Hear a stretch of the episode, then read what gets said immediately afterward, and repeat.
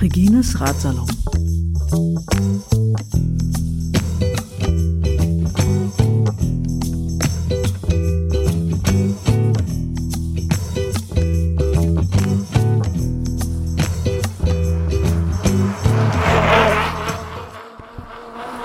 jederzeit Stopp drücken. Und hinterher noch schneiden. Genau.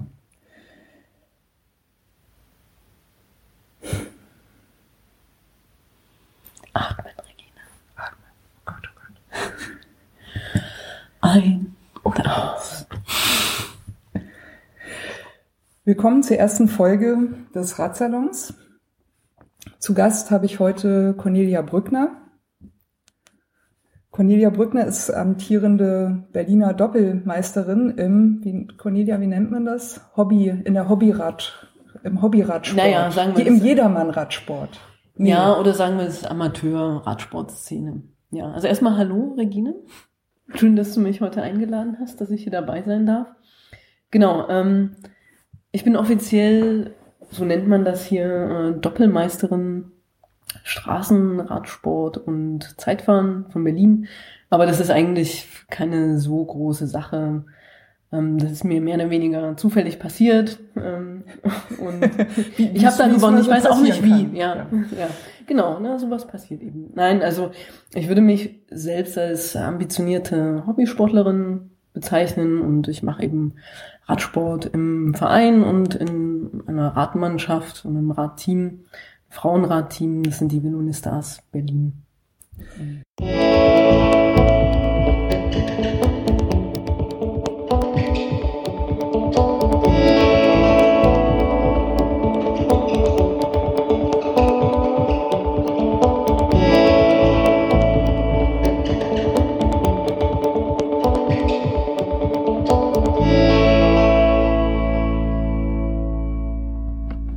Das nimmt jetzt auf und es nimmt jetzt auch wirklich auf. Ja, du kannst es auch sehen hier mit dem. Ja, muss ich irgendwie näher rangehen oder das geht so, ne? Nee, ja. ich glaube, das geht so. Genau. So, muss die Brille absetzen. Ich bin ja kurzsichtig. 2015 kam ein Radsalon raus. Der hat 52 Minuten gedauert. 2016 sind 31 Radsalons erschienen. Die haben insgesamt 31 Stunden, 40 Minuten und 34 Sekunden gedauert. 2017 24 Grad Salons, 30 Stunden, 39 Minuten, 16 Sekunden. 2018 40 Heugen, 46 Stunden, 39 Minuten, 36 Sekunden. 2019 Rekordjahr, 49 Folgen, 60 Stunden, 27 Minuten, 49 Sekunden. 2020, Corona-Jahr, 24 Folgen, 36 Stunden, 47 Minuten, 26 Sekunden. Am 28.12.2020 ist der Radsalon fünf Jahre alt geworden, sind 168 Folgen erschienen und die Gesamtspieldauer, schnall dich an, Conny, ja acht Tage, 15 Stunden, 6 Minuten und 41 Sekunden. Und außerdem auch ganz pünktlich am 28.12.2020 zum auf den Tag genau fünften Geburtstag des Radsalon wurden auch die 85.000 Gesamtdownloads geknackt. Und ich finde, das ist ein guter Grund, mal anzustoßen. Ja, das finde ich auch. Wie viel Gesamtdownloads waren es jetzt nochmal? 85.000. 85.000? Ja. Ja, das Anstoßen ist noch ja, nötig. Ja, ja. Zum Prost, ja. Schön, dass es fast pünktlich geklappt hat. Ja. Der erste Podcast 2021 und naja, drei Tage? Nee, jetzt muss ich rechnen, vier Tage. Äh, was auch immer. Also wir, wir sagen nochmal, fünf Jahre Radsalon und ein gutes neues 2021. Ja, das wünsche ich uns beiden. Ja, zu Gast, wie beim allerersten Mal, Cornelia Brückner von den Velonistas, meine Expertin für Renngeschehen.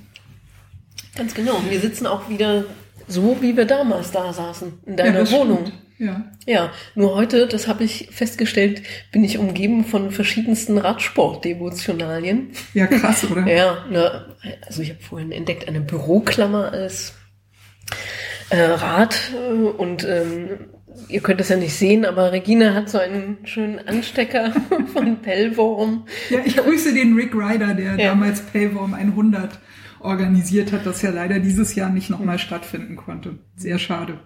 Äh, viermal rund um die Insel Pellworm sind wir gefahren, macht mhm. viermal 25 Kilometer, sind 100 Kilometer. Folglich Pell, Pellworm 100. Ja, Pellworm 100, okay. Pellworm naja, 100. Sehr. Conny. Ja, und ich möchte ja. das nochmal erwähnen, weil ja, ich das doch sehr bemerkenswert finde, dass Regine heute, ich glaube, es ist das erste Mal, oder? ähm, Notizzettel mitgebracht hat. Ich möchte nicht sagen, dass sie eng beschrieben sind, aber ähm, sie sind geordnet und ähm, ich empfinde das doch als ja, eine kleine Art Premiere, dass Regine jetzt dazu übergeht, auch geordnet Dinge zu berichten. Conny, ich lerne nur von den Besten ja. und wie ich sehe, hast du ja diesmal auch versucht, einen neuen Benchmark zu setzen, ja. indem du deine Zettel sogar ausgedruckt hast. Du bist Ganz so genau. eine Streberin. Ja. Natürlich. So, wenn Conny Zettel dabei hat, alle wissen, was das bedeutet. Es gibt einen Bericht zum Renngeschehen. Aber bevor wir zu dem kommen, wollen wir erstmal fünf Jahre Regines Radsalon äh, gebührend würdigen. Und äh, Conny, du warst ja häufig zu Gast. Du bist der, ja, die, der, zweit, der zweithäufigste Gast im Radsalon. Wieso nur der zweithäufigste? Ja, leider der häufigste ist äh, Floki, der mit seinen, äh, äh, glaub, Berichten zum, zur Reise äh, Berlin-Pamir Highway, da kommen wir noch dazu, äh, die über ein, ich glaube, ein Dreivierteljahr lang fast ging. Da hat er regelmäßig davon gepodcastet und damit schlägt er natürlich sämtliche Besucher und Gastrekorde. Naja, ja, naja, aber es ist ja eine Interpretationsfrage, ne? Sagen, du warst auf jeden Fall über die Zeit ja. die häufigste. Ich bin die beständigste. Ja, genau. Hier. Genau. Nämlich, äh, außer dem Berichten zum Renngeschehen hast du einmal Gäste mitgebracht. Maxi, Maxi Rathmann und Jessica Dietz. Genau. Die haben erzählt über das Tandemfahren im, als paralympische Sportart. Mhm weil äh, Jessica nicht so gut sieht und Maxi macht, glaube ich, die, ich habe oh, ich hab den Namen vergessen, wie das heißt. Es gibt im Tandem zwei, diese zwei Rollen, ne? wer vorne sitzt und wer hinten sitzt. Stoker ist, glaube ich, eins. Also das, das weiß ich nicht mehr, wie das hieß, ja. Mhm. Ja, also da müssen Leute mhm. jetzt einfach den Radsalon ja. anhören. Genau. Mit Maxi und Jessica ja. und dann äh, kriegt ihr sämtliche Info über das Tandemradfahren mit einem äh, Menschen, der ein, eingeschränkt sehen kann. Ich glaube, Jessica ist nicht ganz blind. Nee, genau. Ähm, einmal haben wir uns auf der Velo Berlin getroffen. Mhm. Da warst du die einzige Frau im Männerfeld bei dem Rennen und ja, hast du, äh, tapfer die Genderfahne hochgehalten. Ja, Im Regen, genau. Ja. Es hat ziemlich geregnet, ja. ja. Ich glaube, du warst ganz schön fertig hinterher. Ja. Aber ich habe gelächelt. Das ist ein schönes Foto geworden, was ja, du da von mir geschossen hast. Ja. Das stimmt. Ich glaube, dass äh, das Beste nach unserem Selfie, hm. zu dem wir auch noch kommen, vom Wirtshaus zur, nicht von, sondern Wirtshaus zur Pfaueninsel, wie ich mich richtig erinnere. Du hast mich okay. darauf hingewiesen. Genau. Dann waren wir beide mal zu Gast in Thüringen, in Erfurt, bei Vera Hohlfeld. Ja, richtig, da sind wir da hingefahren und haben uns mit Vera über Frauenradsport unterhalten. Ne? Mhm. Ja, und mhm. äh, da will ich gleich mal hier äh, eine erste, Hör also es wird sehr, sehr viele Hörempfehlungen geben heute. Äh, aus verschiedensten Gründen und das werdet ihr merken. Und die erste Hörempfehlung ist gleich mal in die zwei Radsalons mit äh, Vera Hohlfeld reinzuhören. Das eine ist der Radsalon äh, Nummer 43. Da hat sie berichtet, da war das der, wo wir zusammen waren, da hat mhm. sie berichtet über ihr Team, das äh, Maxola Lindig. Ähm, wir haben keinen Blumenstrauß gewonnen, aber waren immer vorne mit dabei. Und äh, Vera Hohlfeld ist wirklich meiner Ansicht nach ähm, eine der Frauen, die vielleicht sogar weltweit, aber mindestens äh, bundesweit, deutschlandweit für den Frauenprofi-Radsport das aller, allermeiste tut, was überhaupt ein Mensch tun kann Unter anderem nämlich, und das ist der zweite Radsalon mit ihr, die Radsalon 53. Da hat die Lotto Thüringen Ladies Tour 30 Jahre äh, Bestehen gefeiert. Also ehemals die Thüringen-Rundfahrt der Frauen. Das ist dir, glaube ich, noch ein bisschen bekannter als Ostkind, als, als mir als Wessi. Bist, bist du da mal mitgefahren? Nee, nee, nee. Nein. Da warst du noch nicht so weit. Nee. Oder wolltest du nicht? Nee, ich, die Gelegenheit hat sich nie ergeben. Das war, glaube ich, ähm, da hatte ich gerade aufgehört. Ich habe ja ähm, mit so 15 aufgehört.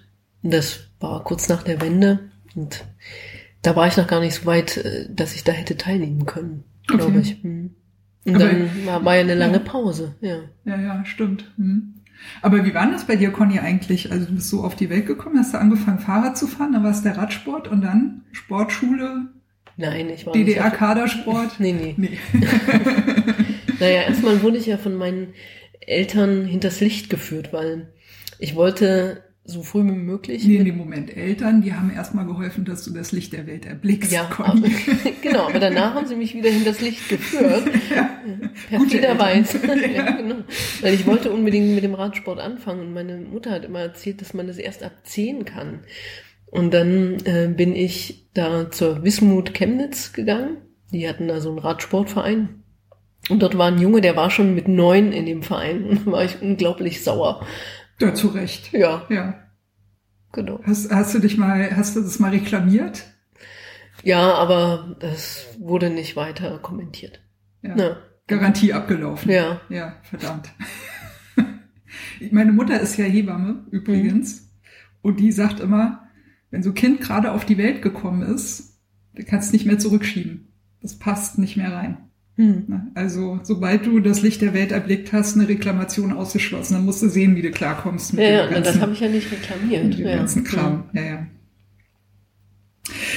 Gut, ähm, Vera Hohlfeld. Genau, ich möchte nicht unerwähnt lassen, dass Vera Hohlfeld auch die, ich glaube, Frauenbeauftragte oder Frauenfachwartin des Bundesdeutscher Radfahrer ist. Ähm, meiner Ansicht nach ein Mensch, der viel zu wenig bekannt ist, viel zu wenig gewürdigt wird.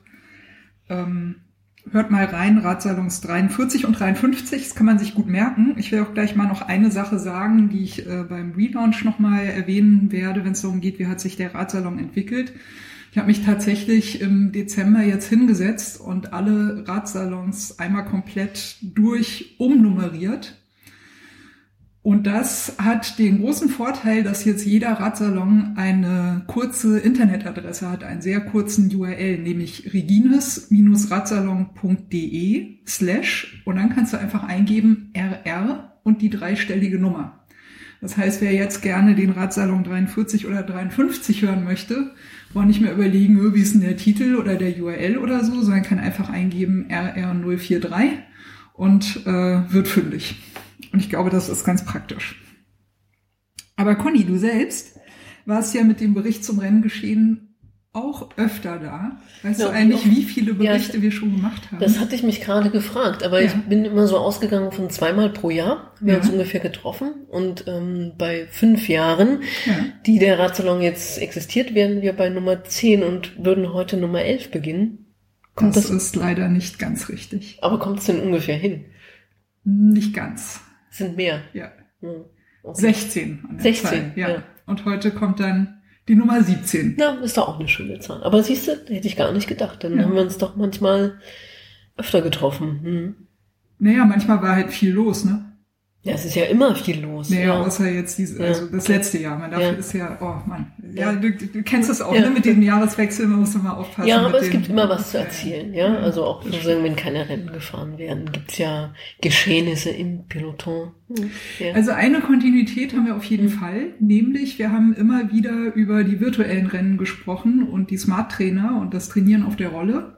Und das ist, glaube ich, 2020 ja sehr, sehr stark geworden aus Gründen, aber da kommen wir wahrscheinlich noch dazu. Hoffe ich mal so ein kleines bisschen. Ich weiß, du bist da immer so eine Gegnerin. ja, find's ich ist nicht meins, aber ich ähm, ja, ja, habe natürlich eine Meinung dazu. ja. das eine Meinung haben. Eine ist- ist begründete schon Meinung mal- ist doch noch besser, gut, ja. ja. Genau. ähm, ich komme zu meinem nächsten Topic. Und zwar fünf Jahre Regines Ratsalon, was mir vor allem 2020 aufgefallen ist. Ein Podcast ist so cool wie seine HörerInnen. Das ist etwas, was ich schon öfter mal gesagt habe und auch im äh, jetzt 2020 wieder erschienenen ultimativen jahresendzeitlichen Fahrrad-PodcasterInnen-Podcast. Der hat auch wieder stattgefunden. Auch eine schöne Sternstunde des Radsalon, wie ich finde. Auch dazu habe ich mir noch Notizen gemacht. Ähm, der Radsalon hat extrem coole HörerInnen. Und ich fange mal an äh, mit einer Geschichte, die Anfang 2020 äh, spielt. Nämlich ich weiß nicht, ob es dir schon aufgefallen ist, aber äh, doch, du kennst schon das, das neue Aufnahmegerät vom Radsalon. Es ist kleiner und leichter als mhm. vorher und es hat noch bessere Mikrofone. Ja, und genau. hat keinen Puschel mehr. Äh, doch, den hat's, aber den braucht's hier drin Ach so, ja. Genau, der ist immer nur draußen, ja. kommt er zum Einsatz. Genau, der Punk sozusagen. Ähm, das alte Radsalon Mikro hat einen Gehäusefehler gehabt, eigentlich schon ganz von Anfang an. Ich hätte das eigentlich schon äh, im, nach den ersten Monaten zurückschicken sollen. Das habe ich aber nicht gemacht, weil ich habe es ja gebraucht. Ich habe ja Radsalons aufgenommen und ähm, habe leider zu lange gewartet. Deswegen ist es kein Garantiefall geworden. Aber ich habe es jetzt tatsächlich Anfang 2020 eben äh, eingeschickt zu Olympus die haben das äh, repariert, war auch jetzt gar nicht so teuer, haben das ganze Gerät dabei auch nochmal komplett gereinigt, aufpoliert und so weiter. Und quasi, also der alte Radsalon ist dann an einen äh, Hörer gegangen, der Bernd Heimann, der auch mal zu Gast war. Das ist der Mensch, der das Plakat designt hat für den Candy Bee Graveler. Candy Bee Graveler ist diese self-supported äh, Gravel Race, das der alten Route der Luftbrücke folgt. Also äh, Frankfurt, dann so einen kleinen mhm. Schlenker unten im Süden und dann über Point Alpha hoch äh, bis Berlin. Bernd Heimann, der äh, freut sich, hat auch den alten Radsalon schon eingesetzt, nämlich beim äh, Taunus Gravel. Da hat er die Fahrenden interviewt und seine äh, Interviewstücke sind in einem anderen Podcast jetzt zu hören, nämlich dem Bike Tour Global. Der hat, der hat das verwurstet sozusagen. Ja, schöne Anekdote zu Beginn. Bernd Heimann, auch ein Hörer des Radsalon. Coole Sache. Also sozusagen mit dem alten Aufnahmegerät von dem Podcast, den man hört, selber anfangen, podcasten. Finde ich schon mal nice, auf ja. jeden Fall. Coole Sache. 2020 hat auch den ersten virtuellen Radsalon gebracht. Das war so einerseits ein bisschen aus der Not geboren. Ich habe lange mit mir gekämpft, will ich, das, will ich dieses Paradigma aufbrechen oder nicht. Aber 2020 hat auch mit sich gebracht, dass wir alle besser geworden sind in Online-Gesprächen. Und das war letzten Endes der Faktor, der mich dazu gebracht hat, das mal auszuprobieren. Und so wie die Rückmeldungen bisher dazu waren, war das ein gelungenes Experiment. Das heißt, es wird wahrscheinlich in Zukunft auch noch ein paar mehr virtuelle Radsalons geben. Trotzdem, Conny, bin ich ganz froh, dass wir uns mal wieder gegenüber ja, finde ich auch. Ja, zum Wohl. Ja, das ist ein echtes, ein echtes noch mal anstoßen. Kein genau. virtuelles, sondern ja. ein echtes. Regine sitzt ja auch ganz fest da. Ich muss es mal erwähnen, also im Jackett und mit neuer frischer Rasur. Also hier ist alles ganz frisch. So, ja. Und Pellworm anstecken. Ja, ja. Pellworm. Ja, ich habe es falsch ausgesprochen. Was ist denn mit der Aussprache? Pellworm. Pellworm, ja, ja, ich habe es jetzt richtig betont. Ja.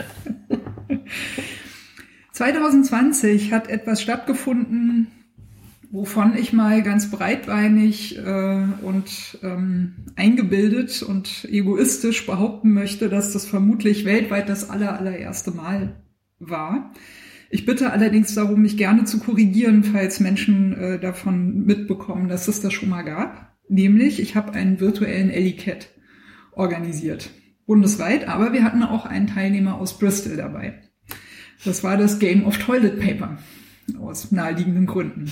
Auch das ist etwas, was tatsächlich nur möglich geworden ist eben durch diesen Lockdown.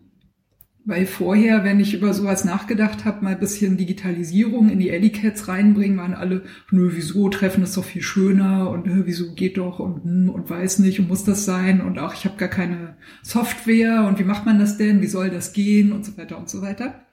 Das war plötzlich gar keine Frage mehr und so konnten wir am 16.05.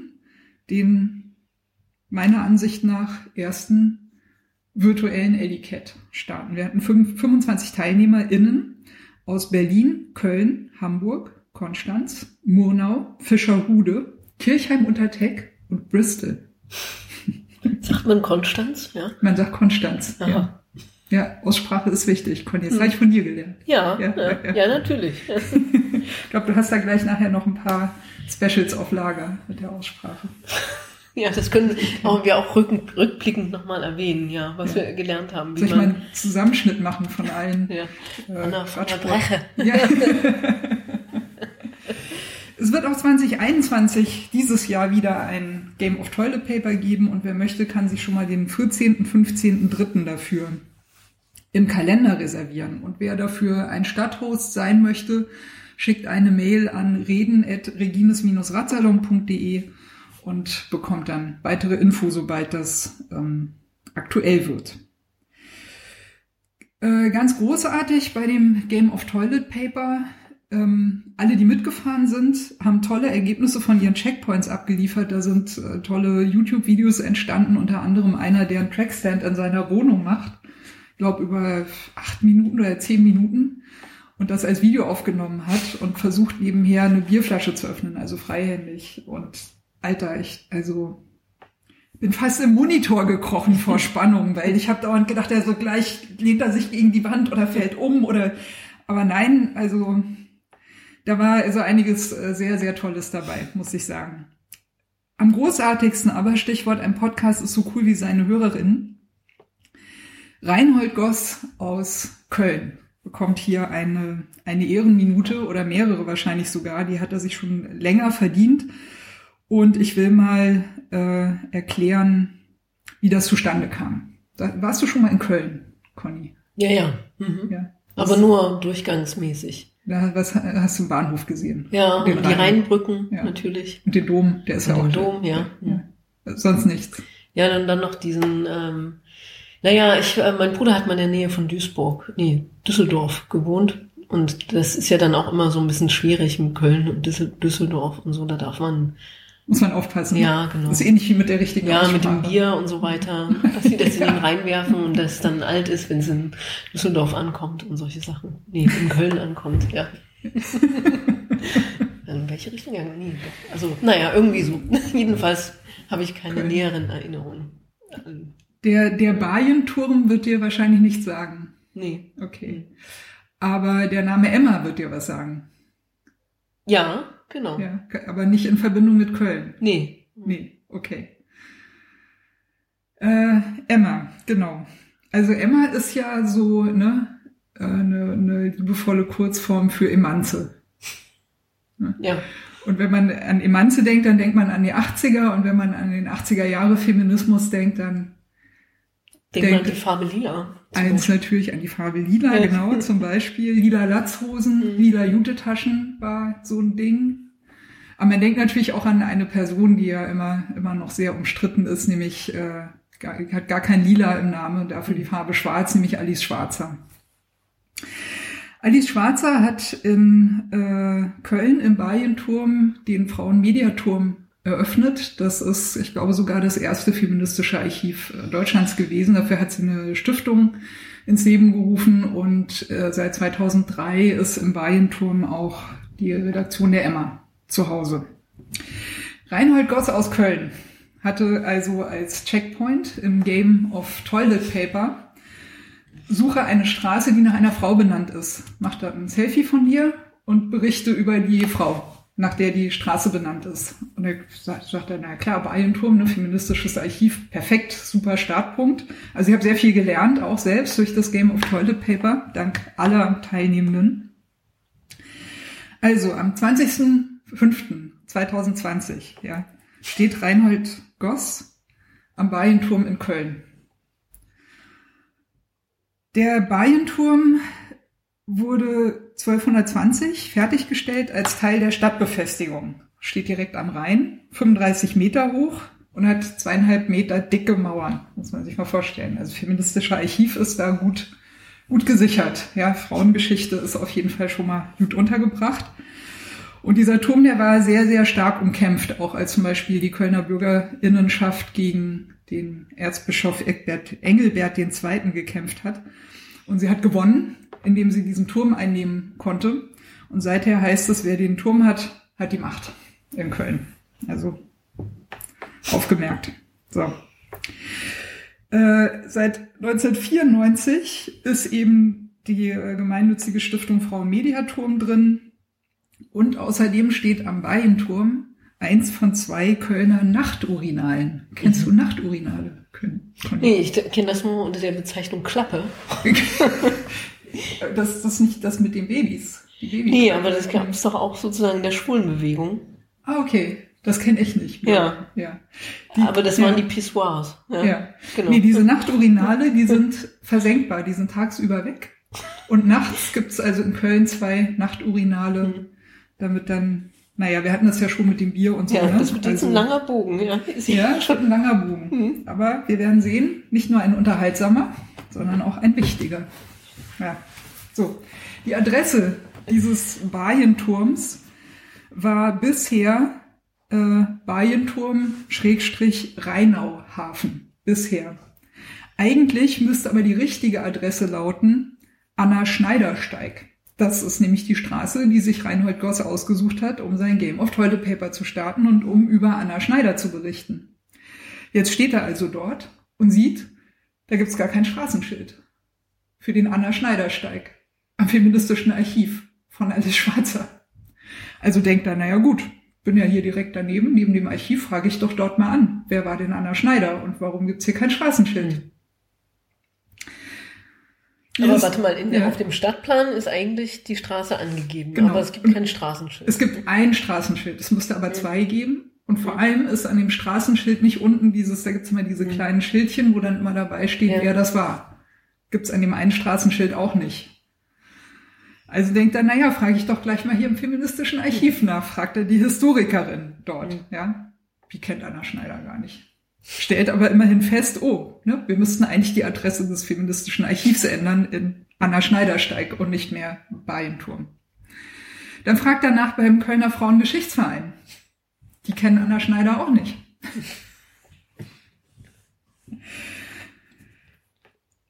Dann fragt er nach bei der Stadt erstmal bei seinem Bezirk.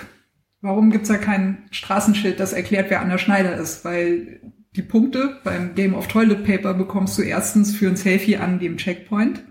Zweitens paar mehr Punkte dafür, wenn du ein bisschen was darüber erzählst. Und drittens noch mehr Punkte, wenn du sehr viel darüber erzählst. Und Reinhold Goss hat sehr viel zu erzählen über Anna Schneider. Also frag danach beim Bezirksbürgermeister Andreas Hubke.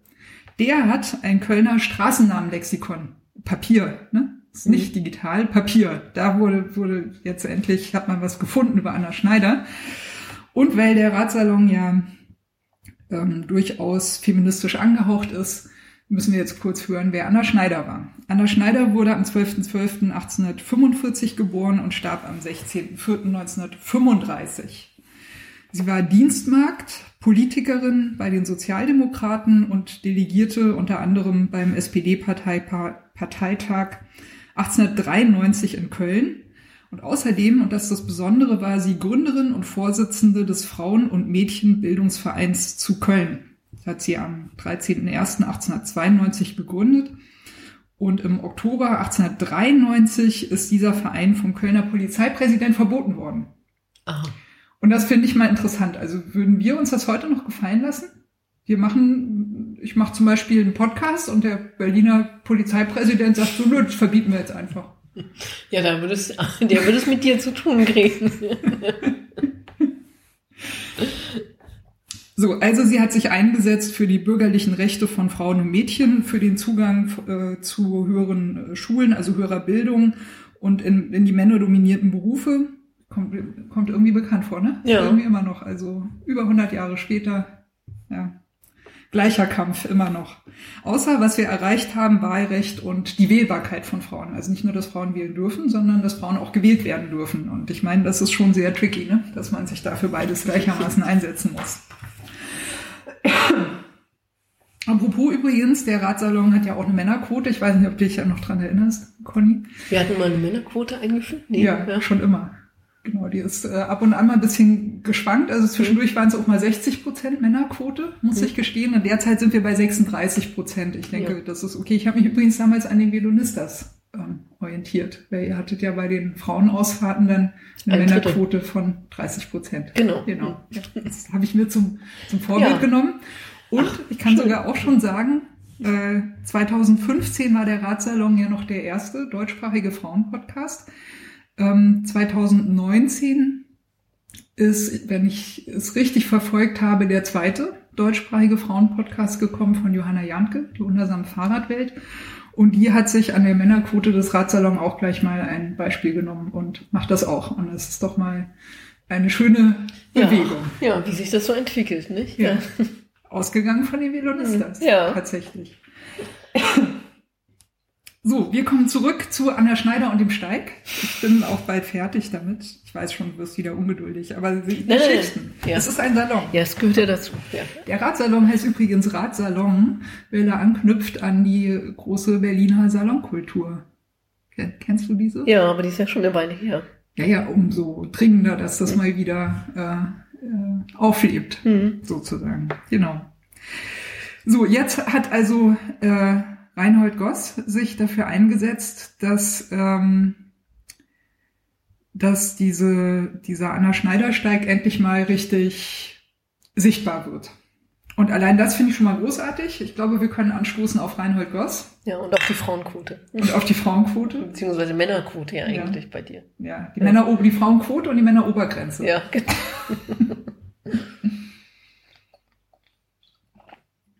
Reinhold hat sich jetzt gedacht, naja, komisch, also irgendwann muss doch mal dieser Steig benannt worden sein. Das kann ja nicht sein, dass das so weg ist. Ne? Und ja, das ist 2005 passiert auf die Initiative von Frau Dr. Reines hin. Die hat sich dafür eingesetzt. Dann hat Reinhold rausgefunden, ein so ein kleines Schild ne, mit dieser Erklärung, wer da jemand gewesen ist, kostet ungefähr 60 Euro. Und dann hat er ähm, bei der Siegerinnenehrung des Game of Toilet Paper diese Geschichte erwähnt und wir haben unter den Teilnehmenden, nicht nur, er hat auch sonst, aber wir haben unter den Teilnehmenden auch dafür gesammelt, dass es dieses Schild geben kann in Köln für den Anna Schneidersteig. Und tatsächlich hat er also jetzt äh, zwei von diesen Schildern machen lassen. Die wurden angebracht und zwar ähm, im Juli 2020. Also seit, seit Juli 2020 gibt es diese Erläuterungsschilder. Seit und jetzt kommen wir wieder zurück, äh, auch zum Radsalon. Seit dem 21.05.2020 hat Anna Schneider auch einen Wikipedia-Eintrag. Und diesen Wikipedia-Eintrag, der wurde äh, sehr stark mitgeprägt von der Wikipedia-Nutzerin Nicola. Und aufmerksame HörerInnen des Radsalon wissen auch, wer das ist. Das ist nämlich die Frau, die ich 2017 als ich dort ähm, geholfen habe bei der Bahn-EM im Velodrom, getroffen habe im Pressebereich und die am 19.11.2017 im Radsalon zu Gast war. Das ist die Nummer 55 des Radsalon. Sehr hörenswerte Folge auch mit der Wikipedia-Nutzerin Nicola.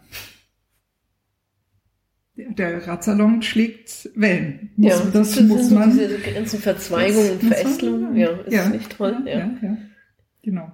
Außerdem ist die Wikipedia-Nutzerin Nicola, wie ich viel später herausgefunden habe, die Autorin dieses Buches. Aha. Weiß nicht, ob du darüber schon mal gestolpert bist. Also ich kenne den, diesen Albert Richter als ähm, ja, Widerstandskämpfer der, ähm, zur Nazi-Zeit, ja. Genau. Hm. Hm. Und der war sechs Tage Fahrer, ja. Genau. Ja. Hm. Und sie hat sich äh, in Köln mit zusammen mit anderen Kölner Radfahrenden äh, sehr stark dafür eingesetzt, dass das Albert-Richter-Stadion Albert-Richter-Stadion mhm. heißt. Ähm, und es gibt auch von dem ähm, äh, Michael Hockeler, das war der Host für Köln, der auch zusammen mit Reinhold Goss diese Initiative für den Anna Schneidersteig bisschen mitgetragen hat, Äh, der postet auch immer wieder die Bilder von dem Stolperstein Hm. äh, für Albert Richter, weil er mit seinem Verein, der heißt, glaube ich, da sind wir dabei.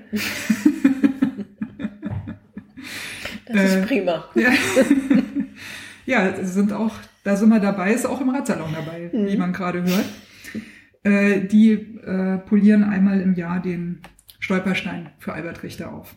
Und ich würde sagen, ein Radsalon, ein Podcast ist so cool wie seine Hörerinnen und der Radsalon hat verdammt coole Hörerinnen Das stimmt. und Gäste.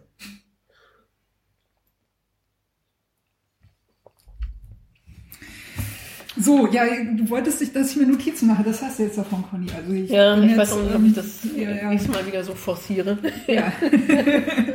Aber tatsächlich musste ich auch selber so ein bisschen mal durchgehen, ne? so fünf Jahre Radsalon und mal so ein bisschen.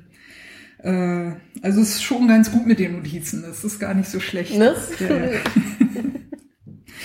Conny, sag mal, ähm, Sommer 2014. Ja. Da war nie, äh, Olympia war da nicht, nein, aber das Nee. war, nee. Da gab es auch den Radsalon noch nicht. Den gab es Ja, ja, erst stimmt, am ja. 28.12.2015. Aber da war die erste Velonistas-Ausfahrt. zum Beispiel Ja, Women's 100. ja, genau. War es der erste? Ich war, glaube schon der zweite, ne? Ich kann es gar nicht, also wir hatten irgendwann mal fünf Jahre und das war, glaube ich, 2000. Nee, das war unser Pink Ride. Der, aber den gibt's schon seit sieben Jahren. Ich komme auch schon ein bisschen durcheinander. Das könnte sein, dass es dann, war es wahrscheinlich der, der zweite, 2014. Ich glaube ja. auch. Mhm. Weil ich weiß, äh, Ende 2013 haben wir uns überhaupt erst kennengelernt. Ja, und du warst bei dem ersten auch nicht dabei. Ja, der war ja dann schon durch. Ne? Ja. Ende 2013, da war ja, genau. Ja, ja. Ja. Genau. Aber im Sommer 2014 war noch was. Da war noch was? Ja, da war noch was. Was, was ich wissen sollte. Du guckst mich so an. Ja, du solltest es wissen. Äh, Also du warst zumindest körperlich anwesend. Vielleicht nicht geistig, aber körperlich auf jeden Fall schon, Conny. äh, gib mir mal einen Tipp. Ich, in, Es war sehr früh. Ah, wir haben unseren sozusagen ihr den, äh, wie nennt man das jetzt? Äh, ähm, Sommersonnenwende. Ausfahrt? Ja, genau. Da haben wir uns am, Genau Ditte. ja, da Ja. haben wir uns am Ernst-Reuter-Platz getroffen, stimmt das? Ja, an der Siegessäule. In der Siegessäule, naja. Ja, damals noch. Ja. An der, an der Goldelse, Ja, sagt man ja. genau. Und dann sind wir da lang gefahren, die Strecke vom Marathon, ne? Das war im Jahr drauf. Ach so, okay. Wir hatten noch mal eine andere. Ja, wir hatten eine andere Strecke und äh, ich habe die auch nochmal umgebaut äh, später hin, aber jetzt seit drei Jahren ist sie ziemlich fest etabliert. Hm. Und tatsächlich, Sommer 2014 war also der erste Berlin Early Bird Midsummer Flight. Manche nennen das auch ganz kurz und griffig äh, First Light Ride. Also Hashtag FLR kann man das auch weltweit finden, weil viele auf diese verrückte Idee kommen, am längsten Echt? Tag des Ja. Jahres da zu fahren. Bei uns ist es ja der äh, Sonntag, der auf den längsten Hm. Tag des Jahres folgt, weil Sonntag frühmorgens ist Hm. Berlin halt auch einfach traumhaft leer und ich habe diese Fahrten, die seither stattgefunden haben, in aller allerbester Erinnerung. Selbst die, die total verregnet waren, Hm. so wie 2017, wovon es ein Video gibt, das ganz cool geworden ist. Da sind wir zufällig in die Dreharbeiten zu Sense 8 reingerauscht, die auf der Karl-Marx-Allee stattgefunden haben. Mhm. Weil da ist ja das Café Moskau und das Café Moskau tauchte in etlichen Kinofilmen auf als äh, in Moskau situierte Treffpunkt für Ach, äh, was auch immer. Ja, Ja. ja, genau. Immer wieder spannend. Mhm, Genau, also Karl-Marx-Allee, Café Moskau wird öfter äh, cinematografisch verwendet, um äh, in, in Russland zu spielen oder direkt in Moskau sogar. Es gibt auch 2021 wieder ein Berlin Early Bird Midsummer Flight. Und zwar am 20.06. Es geht los, pünktlich zu Sonnenaufgang, 4.40 Uhr. Bei den Radsalon Headquarters auf Facebook ist auch schon ein Event eingestellt. Und da gibt es auch den Link zur Route. Ich habe das mittlerweile komplett geöffnet. Damals war das ja für mich sowas, naja, man könnte das mal machen und wen kenne ich denn? Und, hm, und du warst ja für mich also der Radsportgott in Berlin. Ne? die Göttin, bitteschön, ja. ja, na gut. Also du warst ja für mich die Radsportgöttin in Berlin und das waren ja auch die zaghaften Anfänge des Velonistas Fan Nummer eins. Ja, ja das dem, stimmt. dem wir auch nochmal äh, einen, einen kleinen Gedenkgedanken geben wollen. Das war, war schon sehr lustig. Nee, tatsächlich waren ja die Velonistas die ersten anderen Frauen, äh, also Radsport treibenden Frauen, mit denen ich dann tatsächlich in meinem ganzen Leben überhaupt mal gefahren bin. Ich weiß Genau, nicht, ob also- dir das so klar ist. Na, das ist deine persönliche Verbindung dazu nicht, aber ähm, ich habe darüber auch nochmal nachgedacht, ähm, weil sich ja auch in den letzten, ja, kann man sagen, sieben, acht Jahren da viel entwickelt hat. Aber wir waren, glaube ich, auch die erste, ja, das erste Team, die erste Gruppe, die sich so selbst organisiert zusammengefunden haben und diese Ausfahrten angeboten haben. Und wir waren ja dann, als wir eben 2013 das erste Mal diesen Women's 100 gemacht haben, das war damals ja auch noch nicht so bekannt, dass es das überhaupt gibt, ähm, waren wir auch total überrascht, wie viel Frauen da plötzlich aufgetaucht sind. Wir hatten eigentlich damit gerechnet, wir stehen da bestimmt alleine am Treffpunkt und vielleicht hat irgendwie das noch eine mitbekommen oder so und plötzlich waren wir da mit 40 Frauen unterwegs. Es war, also ich habe diesen Tag noch in Erinnerung als äh, einen, wo ich mehrere Tode gestorben bin, wenn ich nach hinten geschaut habe, weil wir einfach so eine lange Reihe waren und wir null Erfahrung damit hatten, aber das war ein total schöner Tag. Und das war eigentlich auch so ein bisschen der Auftakt für die Idee, die wir dann danach entwickelt haben, nämlich zu sagen, wir machen einfach mehr solche Ausfahrten, die mehrheitlich für Frauen sind. Also mit der ein Drittel Männerquote maximal. Wir hatten aber selten Männer dabei, muss man sagen. Hm. Und das ist ja auch riesig geworden. Ja, Wie viel, wie viel Teilnehmerinnen waren beim, beim, beim, beim größten Na- Women's 100 dabei? Also 70, 80, so zwischen 70 und 80. Genau können wir es nicht sagen, aber also ich weiß, dass wir, wir hatten ja dann äh, zwischenzeitlich dann auch ähm, die Einteilung in Gruppen, weil das nicht mehr anders leistbar war. Hm. Ja, unterschiedliche Geschwindigkeiten Ja, auch. Das war ja, ja. auch nicht, äh, Genau, ähm, ja. nicht, ganz, nicht ganz blöd. Ja. Aber ich, ja, das war so die höchste Zahl. Wir haben nie die 100 geschafft. Also es wäre natürlich witzig gewesen, so ein Women's 100 mit Ich wollte 100. gerade fragen, Women's 100 heißt nicht, dass 100 Frauen fahren, ne? Nee. sondern das heißt, dass weltweit Ja. Frauen 100 Kilometer an einem Tag fahren. Genau. Ja. Und ähm, zwischenzeitlich muss man ja auch sagen, oder inzwischen sind ja jetzt die 100 Kilometer auch schon gar keine Herausforderung mehr. Ne? Also heute müsste man ja wahrscheinlich ein Women's 300 machen, um das noch als Herausforderung ähm, verkaufen zu können. Aber damals war das schon eigentlich, ähm, das war eine, für viele, die mitgefahren sind, nicht für alle, aber für einige, ja, viele ist vielleicht auch ein bisschen zu ähm, übertrieben, war das eine Herausforderung, die uns dann auch gesagt haben, sie hätten nicht gedacht, dass sie das schaffen, diese 100 Kilometer mit uns zu fahren und waren dann ganz euphorisiert, wie schnell das natürlich auch geht in der Gruppe. Es ist ja nicht so anstrengend wie alleine und so überhaupt dieses Gefühl, was man hat, wenn man mit anderen freundlichen, lustigen Menschen Rad fährt und die Sonne scheint. Ja, unter der Hm. kompetenten Führung der Velonistas. Ja, naja, eigentlich das ist, fand ich, also ich persönlich, also ich bin ja mitgefahren, ich darf das ja sagen. Ja, okay. ne? Also ich persönlich fand das schon herausragend. Und ich habe tatsächlich äh, späterhin oder bis jetzt keine Gruppenausfahrt erlebt, die äh, dermaßen äh, ruhig und verlässlich organisiert war. Und du kannst dich ja noch erinnern, ne? du hast ja auch vom Velonistas Fan Nummer eins auch immer wieder nochmal ordentlich hinterher Feedback Ja. bekommen. Ich habe ja da kein, kein Blatt vor den Mund Genau. genommen. Genau. Und das Naja. war auch immer sehr ähm, willkommen, das Feedback. Und wir haben ja daraufhin auch ähm, Anpassungen vorgenommen. Ja. Ja. Mhm. Naja, ich meine, auch eine Radsportgruppe ist so gut wie äh, ihre Fans. Ne? Ja, genau, und das ihre Mitfahrerinnen ja, natürlich, ja. genau, ja. nee, das war schon großartig. Also immer zwei vorne, zwei hinten. Auch das, also sehr langsame Anfahren, auch darauf achten, dass in die Kurven nicht zu schnell rausgetreten wird. Das sind halt Dinge, wo ich immer wieder sehe, dass Gruppen da drin komplett auseinanderreißen, Mhm. weil sie das nicht packen. Und das sind das ist natürlich schon, das sind Kleinigkeiten, kann man denken. Ist aber natürlich genau das, was dazu beiträgt, dass Menschen sich halt wohlfühlen, dass auch ein, ein Gemeinsamkeitsgefühl entsteht, eben weil es nicht auseinanderreißt halt. Ja, genau. Und man weiß, die ergreifend. anderen warten Ja. auch und das, ja, das war uns ja auch immer wichtig, dass ähm, wir zusammen losfahren und zusammen ankommen. Und wir haben uns Viel, auch viele sagen das, ne? Zusammen starten, zusammen ja, aber es ist schwieriger, aber- als man denkt, ja. das auch wirklich zu gewährleisten. Auf jeden Fall. Mhm. Also die Velonistas fand ich da sehr, sehr groß, Conny, muss ich mal sagen. Und ja. Stichwort Radfahrt-Devotionalien, bevor wir gleich nochmal auf die Velonistas anstoßen. Ich, hab, ich muss da... Äh, Regine hab läuft weg. Ich, Ich hab da noch was, ne? ja, ähm, Also ich habe ja nicht nur Anstecker, ich habe ja auch einen Kühlschrank und da sind ja Magneten dran. ah ja, und ach, wir haben Ja. ja auch äh, einen. Jetzt können, können wir mal auf die Siehst du, den hast du. verblichene Liebe Das ist verblichen, Gott, ja. Des Velonistas Fan Ja. Nummer 1 auf die Velonistas können Ja, wir noch ja, einmal ja, das müssen wir natürlich. Ja. Ach, das freut mich. Ach, schön, dass du das noch hast.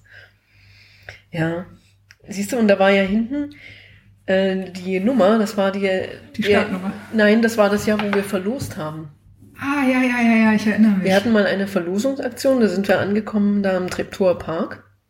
Richtig? Und äh, jeder hat diesen Magneten bekommen und hinten war es, Regina hat die Nummer 91 und dann haben wir ausgelost und wir hatten ganz schön viele Preise, ich glaube 20 oder so und, und noch kleinere Sachen. Ja. Ich, ich habe keinen Preis gewonnen, Du hast aber ich habe an dem Tag was anderes bekommen. Dein Trikot. Ja, yay! ja. Das, Das hat Regina auch immer getragen. Trikot von den Velonistas als Fan Nummer 1. Genau. Mhm. Und ich habe mich ja auch revanchiert dieses Jahr. Ja, ich habe ähm, ein Radtrikot bekommen und ähm, heute ganz neu, ähm, meine Füße sind gewandelt. Ich weiß nicht, ob ich das schon äh, Darfst du auf jeden äh, Fall. erzählen darf. Ja, ja, ja. In ähm, sehr angenehme, flauschige Socken. Radsalonsocken. Ja, Radsalonsocken in ähm, diesem schönen Bordeaux-Rot. Hm? Ja, es ist eigentlich ein Fuchsia, aber bei den Socken ist es mehr Bordeaux geworden. Ja. Da muss ich dir schon recht geben. Ja. Das ist hier passend zu Ja, doch, ich finde auch. Und es passt natürlich sehr gut zum, des Radsalons. Ja, und es passt natürlich sehr gut äh, zum Trikot. Ja. Ja. Sind auch die, genau, die gleichen Trikotfarben. Genau. Ein Podcast ist so cool wie seine HörerInnen. Äh, seit 2019 gibt es vom Radsalon die Challenges. Das kennst du schon. Conny, du wolltest mal Ja, ich weiß, ich wollte die, ähm, Ja, ja. die, ja, die, wir schweigen- die, wir ja, schweigen die. Radrennbahn-Challenge. Ja, ja, Ja, Ich möchte die auch gerne machen. Vielleicht tun wir uns mal zusammen. Ja. Machen, fahren einfach mal wieder zusammen. ja, das könnte man. Zu zweit darf man ja noch. Auch Da- zu zweit ist ne? erlaubt, ja. Zu zweit ist erlaubt. Mhm. Mhm. Die Challenges. Ähm, was kann man machen? Man kann alle äh, 96 Ortsteile von Berlin abfahren und bekommt einen Badge dafür. Das habe ich selber gebastelt und ist angelehnt an die äh, Berliner Goldene Hausnummer. Die kennst du vielleicht noch als CDR-Kind? Conny? Ja, ähm, du hast mir sogar mal erklärt, warum die golden war. Ich habe es wieder vergessen. ich dachte immer, das war dann, ich hatte, glaube ich, die Idee zu sagen, das war bestimmt das sauberste Haus oder so. Ja, fast. Also es Mhm. gibt die Urban Legend, Fake Lore heißt das auch, ne? Das ist keine Folklore, sondern Fake Lore.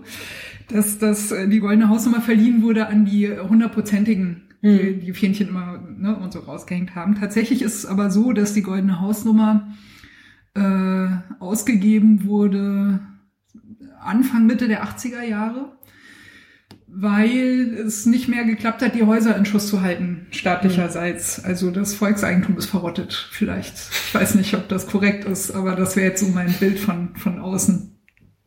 Weil ich das eh nie verstehe, dass es in der DDR irgendwie Wohnungsnot gab, weil wenn die zu viele Leute hatten, die hätten ja nur die Grenze aufmachen müssen für zwei Tage, dann hätten sie auch genügend Wohnraum gehabt. Wäre eigentlich jetzt nicht so wild gewesen. Ist das, äh, ist das blasphemisch, was ich da sage? Als Wessi? Ist, ist Ja, das arrogant? es, so ein ja, bisschen ne? einen Stich verletzt es mir schon. Hm. ja. Das kann noch nur ein Bessie erzählen oder was. Hm. ja, ich weiß, ich weiß, es ist ein bisschen flapsig. Ja. Das, das weiß ich. Ähm, ich entschuldige mich für, für alle Menschen, denen Ja. ich gerade auf die Füße getreten bin. Das war nicht meine Absicht. Aber es ist ja auch schon sehr lange her. Und ich denke, da kann man auch mal ein bisschen die Dinge verdrehen. Ja. Se, seht es mir nach. Wie gesagt, ich entschuldige, ich entschuldige mich, weil ich wollte keine, keine Gefühle verletzen. Warte, ich So. helfe dir da jetzt raus. Ja, die das Hausnummer. der Hausnummer. Ja. Ähm, die wurde verliehen für Hausgemeinschaften, die ihr Haus in Ordnung gehalten haben, so dass der Staat es nicht mehr renovieren musste. Ach, Also quasi so eine Art, unser Dorf soll schöner werden. Im Westen war das, unser Dorf soll schöner werden. Ne? wo gab's das nur in Berlin? Das gab es auch in Dresden und auch in Leipzig. Hm. Und vielleicht auch noch anderswo, aber ich kenne es von diesen Städten. Und in hm. Berlin hängen tatsächlich in Teilen auch noch diese goldenen Hausnummern. Also es gibt tatsächlich ja. noch Häuser, hm. wo die, die noch dranhängen. Auch. Also sehr, die sind gar nicht mehr so golden und sehr verrottet und manchmal auch kaputt. Aber die gibt es noch. Jedenfalls bekommt man so ein Badge, wenn man so eine Radsalon-Challenge äh, macht. Entweder indem man durch alle 96 Ortsteile Berlin fährt, Berlins fährt oder durch alle zwölf Bezirke. Oder indem man 50 oder 100 oder 200 Brücken-Selfies in einem Jahr macht. Oder indem man alle sieben Berliner Gipfel abfährt. Das haben viele gemacht, sogar in One Go. Das ja. ist eine relativ lange Strecke sogar. Also mhm. ziemlich cool. Gleich mal alle sieben Berliner höchsten Erhebungen mitgenommen. Oder indem man alle 25 Radrennbahnen abfährt, die in Berlin mal existiert haben. Ziemlich krass, übrigens. Ich habe auch kürzlich festgestellt, dass die Berliner Radrennbahnen Konzertgeschichte haben. Also im Velodrom, Werner Seelenbinder Halle, war ja dieses legendäre Depeche Mode hm. Konzert. Ganz genau, ja. Ja. In der äh, Deutschlandhalle am Funkturm war ein legendäres David Bowie Konzert. Aber gab es da eine Radrennbahn? Ja, ja. Ja. Mhm. Da gab es auch eine. Und dann gab es noch ein drittes, das habe ich aber jetzt vergessen. Muss ich gestehen. In Weißensee, glaube ich. Da hat der äh, Sven Marx, der auch im Radsalon schon zu Gast war, kürzlich davon erzählt, aber ich habe vergessen, wer da aufgetreten ist. Da gab es jedenfalls auch eine Bahn. Da ist ja auch die Rennbahnstraße. Mhm. Die Rennbahnstraße heißt, weil da mal die Radrennbahn war. Ein Podcast ist so cool wie seine HörerInnen. Ich finde meinen Weg zurück, Conny, es kommt alles. Ein Hörer hat nämlich äh, 2020 auch eine Challenge eingereicht, nämlich alle 17 Berliner Fahrradzielstellen abzufahren. Und jetzt, liebe Conny, und das hat er auch selber gleich gemacht, auch in One Go, mhm. also in einer Strecke, alle 17 abgefahren. Also Leute, geht raus Fahrrad fahren ne, und pimp your Statistik. So. ähm, und zwar ist es so, dass es diese Fahrradzählstellen in Berlin gibt seit 2010. Ich wusste da noch gar nichts davon. Ich dachte immer, in anderen Städten gibt's sie. Ne? Da stehen ja auch so große Dinge. Ja. Da kannst du auch sehen, wenn du durchfährst, wie viele. Das hat auch mal einer gemacht bei einer Critical Mass. Da siehst du so, wie alle durchfahren. Da siehst du, wie das schön hochzählt. Also wirklich fotogen. Man kann das brauchen. Seit 2010 gibt's sie in Berlin. Und äh, Berlin hat offiziell festgestellt, dass der Radverkehr von äh, 2017 auf 2018 immerhin schon mal um 12 Prozent zugenommen hat. Und ich bin sehr gespannt auf die Zahlen von 2020. Mhm. Also wenn man äh, das mal googelt, da findet man auf jeden Fall Daten. Und das gibt's ja auch in anderen Städten. Ähm, wo würdest du denken, dass in Berlin der meiste Fahrradverkehr stattfindet, Conny? Also straßengenau oder bezirksspezifisch? So genau, wie du so sagen kannst. Ja, das, das ist kannst ja eine mega Stelle, ne? Also, ja, ja. ja, das ist eine mega schwere Frage, aber ich würde mal schätzen um den Alexanderplatz herum. So. Ja, ich weiß gar nicht, ob es da tatsächlich auch mhm. eine Zielstelle gibt. Doch, es gibt eine in der Nähe, die Janowitzbrücke. Mhm. Genau. Die zusammen mit der Oberbaumbrücke, das sind die meistbefahrenen mhm. äh, Stellen in Berlin für den Fahrradverkehr und zwar mit mehr als 8000 Radfahrern mhm. pro Tag, die da ähm, über die Brücken marschieren. Ich habe mir mal die Zahlen angeguckt vom 01.01.2020 bis zum 01.01.2021. Nicht an der Oberbaumbrücke, die ist gerade kaputt wegen der Baustelle, also die zählt gerade nicht sozusagen.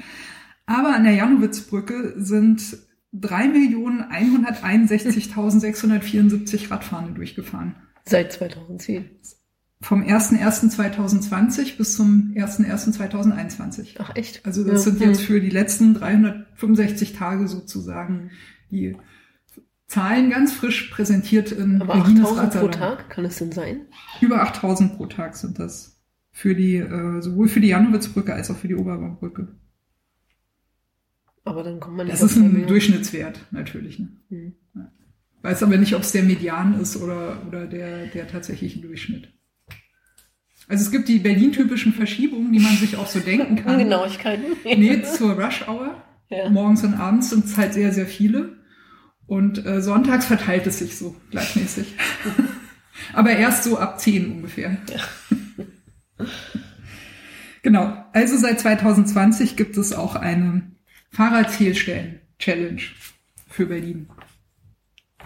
So, ich komme zu meinem nächsten Kapitel. Ich habe noch hier. Ja, Regina hat da noch drei äh, dünne Zettelchen liegen. Ja, ja, ja. Ich habe mir ein Beispiel an dir genommen. So, ich habe mir ein paar ähm, Radsalon-Highlights mal so ein bisschen aus dem Bauch raus. Ein oder andere werde ich vergessen haben, aber ich wollte es auch nicht zu lang machen und habe dann gedacht, das reicht dann auch, was ich hier so habe. Die wollte ich hier jetzt mal berichten.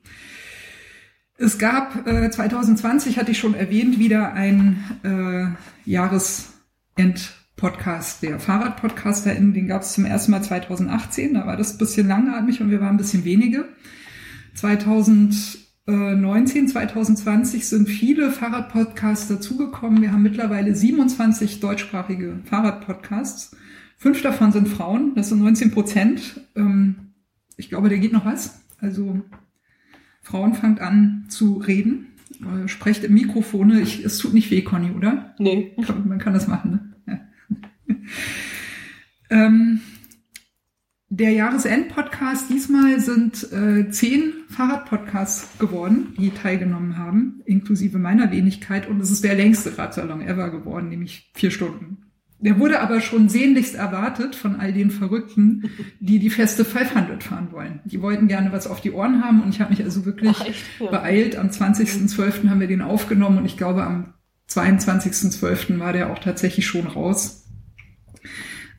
Extra Service, ne? Podcast ist so cool wie seine HörerInnen. Wenn die Feste 500 fahren wollen, brauchen wir es auf die Ohren.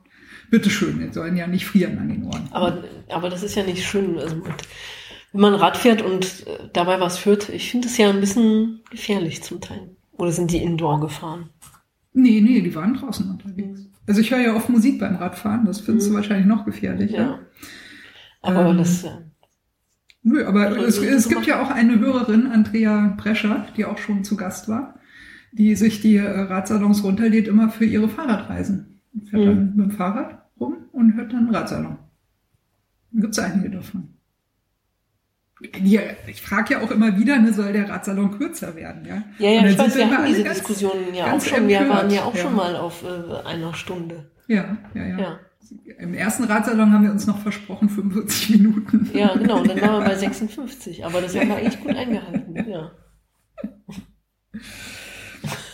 Nee, die sind immer ganz empört, weil die immer sagen, Regine, was für eine blöde Frage. Wir sind erwachsene Menschen, wir können ja Pause drücken, wenn wir nicht mehr wollen. Bestimmt. Und die anderen sagen immer, was soll ich denn dann auf dem Pendelweg mit dem Fahrrad zur Arbeit hören? Weil mein Arbeitsweg mit dem Fahrrad ist eine Stunde oder anderthalb und da brauche ich den Radsalon so lang. Dann kann man ja zwei hören. Good point. Ich habe im Zuge dieses äh, Jahresend-Podcasts mal gesammelt eben, ne, wie viele äh, Fahrradpodcasts deutschsprachige gibt es überhaupt und vor allem wann wann sind, haben die angefangen und, und wo, von wo senden die. Da gibt es jetzt zum äh, Radsalon 168, gibt es also eine Liste. Die will ich jetzt hier nicht rekapitulieren, aber ich fand die Anfänge interessant, die wollte ich hier mal kurz zu Gehör bringen. Nämlich der erste deutschsprachige Fahrradpodcast nach meiner bisherigen Kenntnis, also ich bitte um Ergänzung und Korrektur, war das Fahrradio. Die haben in Köln angefangen, 2009. 2009 Ja, letztes Jahr ist der erste deutschsprachige Fahrradpodcast zehn Jahre alt geworden. Das ist, finde ich, auch schon ein ganz äh, großartiges Jubiläum. Dann kam lange Zeit nichts. 2013 beide auch aus Köln, kam das Velo Home und der Gravel Podcast. Also in Köln ist da so ein Nest irgendwie, da sind auch noch, noch ein paar äh, unterwegs. Ja, der Besenwagen ist ja auch da, ne? Mhm. Ja, genau, zum Beispiel. Mhm.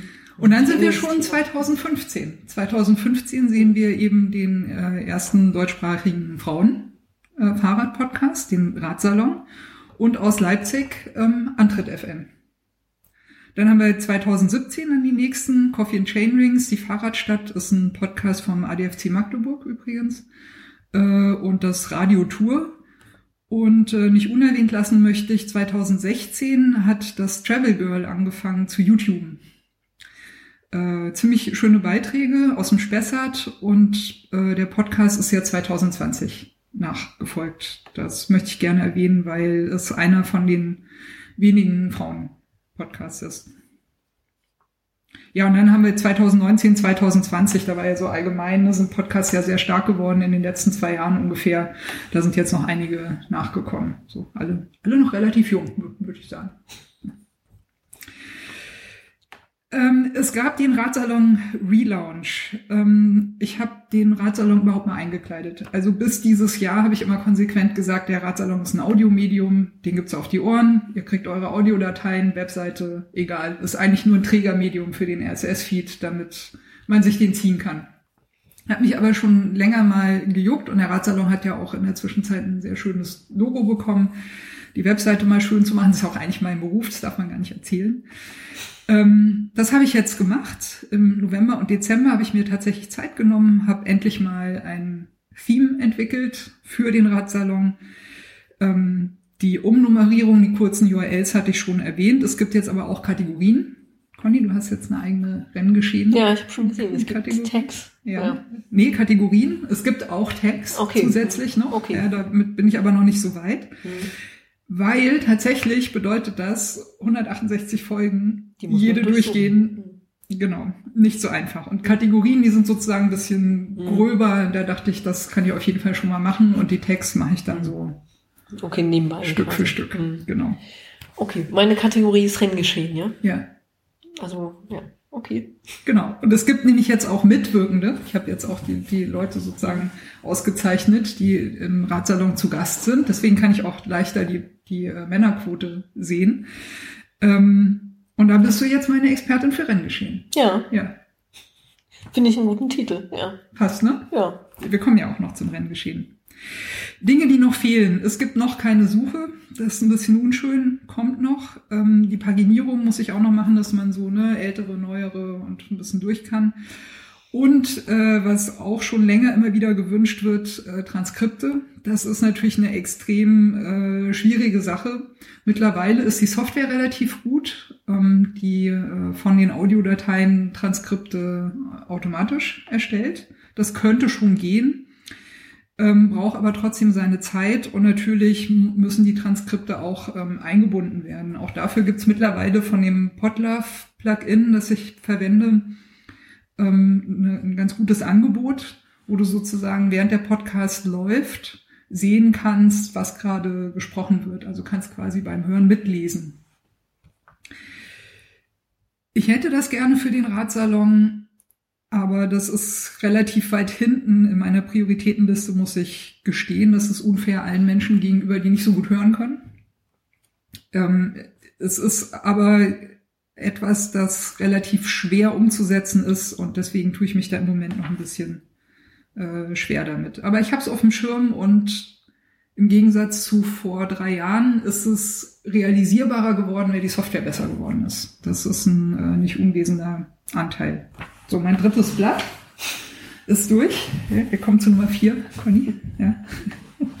Darf ich dich eigentlich mal was fragen? Ich weiß nicht, ob du darüber Aha. sprichst, aber ja. du ähm, hast ja auch so ein bisschen jetzt das ganze Revue passieren lassen und über Highlights gesprochen, aber ähm, was war denn oder was sind denn deine persönlichen Podcast-Highlights? Also wo du sagst, das waren mal Podcasts, die haben mein Herz höher schlagen lassen. Also wir kommen einerseits noch mhm. dazu, weil ich habe ja hier auf meiner langen Liste auch ja. ähm, zu wenig gehörte Radsalons. Ja. Da sind natürlich Highlights auch dabei, die es für mich auch waren. Aber ähm, ganz, ganz groß war für mich, dass ich im Pressetross von der Lotto Thüringen Ladies Tour dabei sein konnte, und zwar alle sechs Tage. Das war, das war sehr, sehr cool. Ähm, ich konnte ja mit Beate Zanner sprechen, zum Beispiel. Mhm. Das war äh, natürlich ne, als Fangirl, also großartig. Ich konnte ein Bier-Selfie mit Lisa Brennauer kriegen. Das war, ist natürlich auch Sternstunde, ne? Conny, ich weiß, ihr ne, seid ja auch immer zu den Cross. Ja, ich weiß, ich kenne das Gefühl. Ja, ja, ja. ja. Selfie-Jägerin. Ja. ja, ja, genau, auf jeden Fall. Äh, ich glaube, der größte Name im Radsalon ist äh, Olaf Ludwig. Das mhm. fand ich aber so ein bisschen, naja, fand ihn nicht so spannend, mhm. muss man sagen. War aber ganz cool. Aber tatsächlich fällt es mir sehr, sehr schwer, diese Frage zu beantworten, weil ich festgestellt habe, auch im Vergleich zu anderen Fahrradpodcasts will ich das mal so ein bisschen für mich reklamieren das Programm im Radsalon ist sehr einzigartig. Ähm, zum Beispiel haben 2020 sehr viele von den anderen Fahrradpodcasts Jonas Deichmann zu Gast gehabt. Mhm. Und ich, ich wollte mit dem nicht reden, weil er bei den anderen war.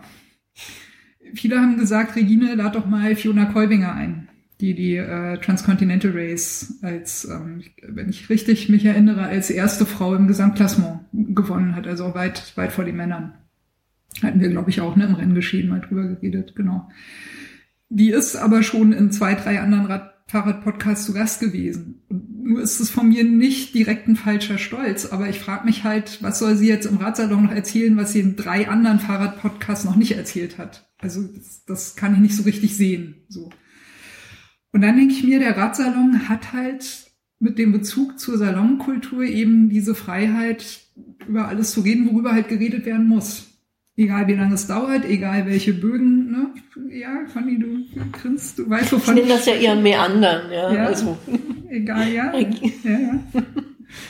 Naja, ne? du hast ja gefragt, jetzt kriegst ja. eine Antwort. So. ähm, nein, ich schätze das sehr und meiner Ansicht nach ist das etwas, was den Radsalon auszeichnet. Und ich glaube, so ein bisschen werden wir da gleich noch was hören, wenn ich zu den Radsalons komme, die zu Unrecht zu wenige Downloads haben also die Hörempfehlung sozusagen, gab es auch noch nie so deutlich und so geballt im Radsalon. Ein First nach fünf Jahren.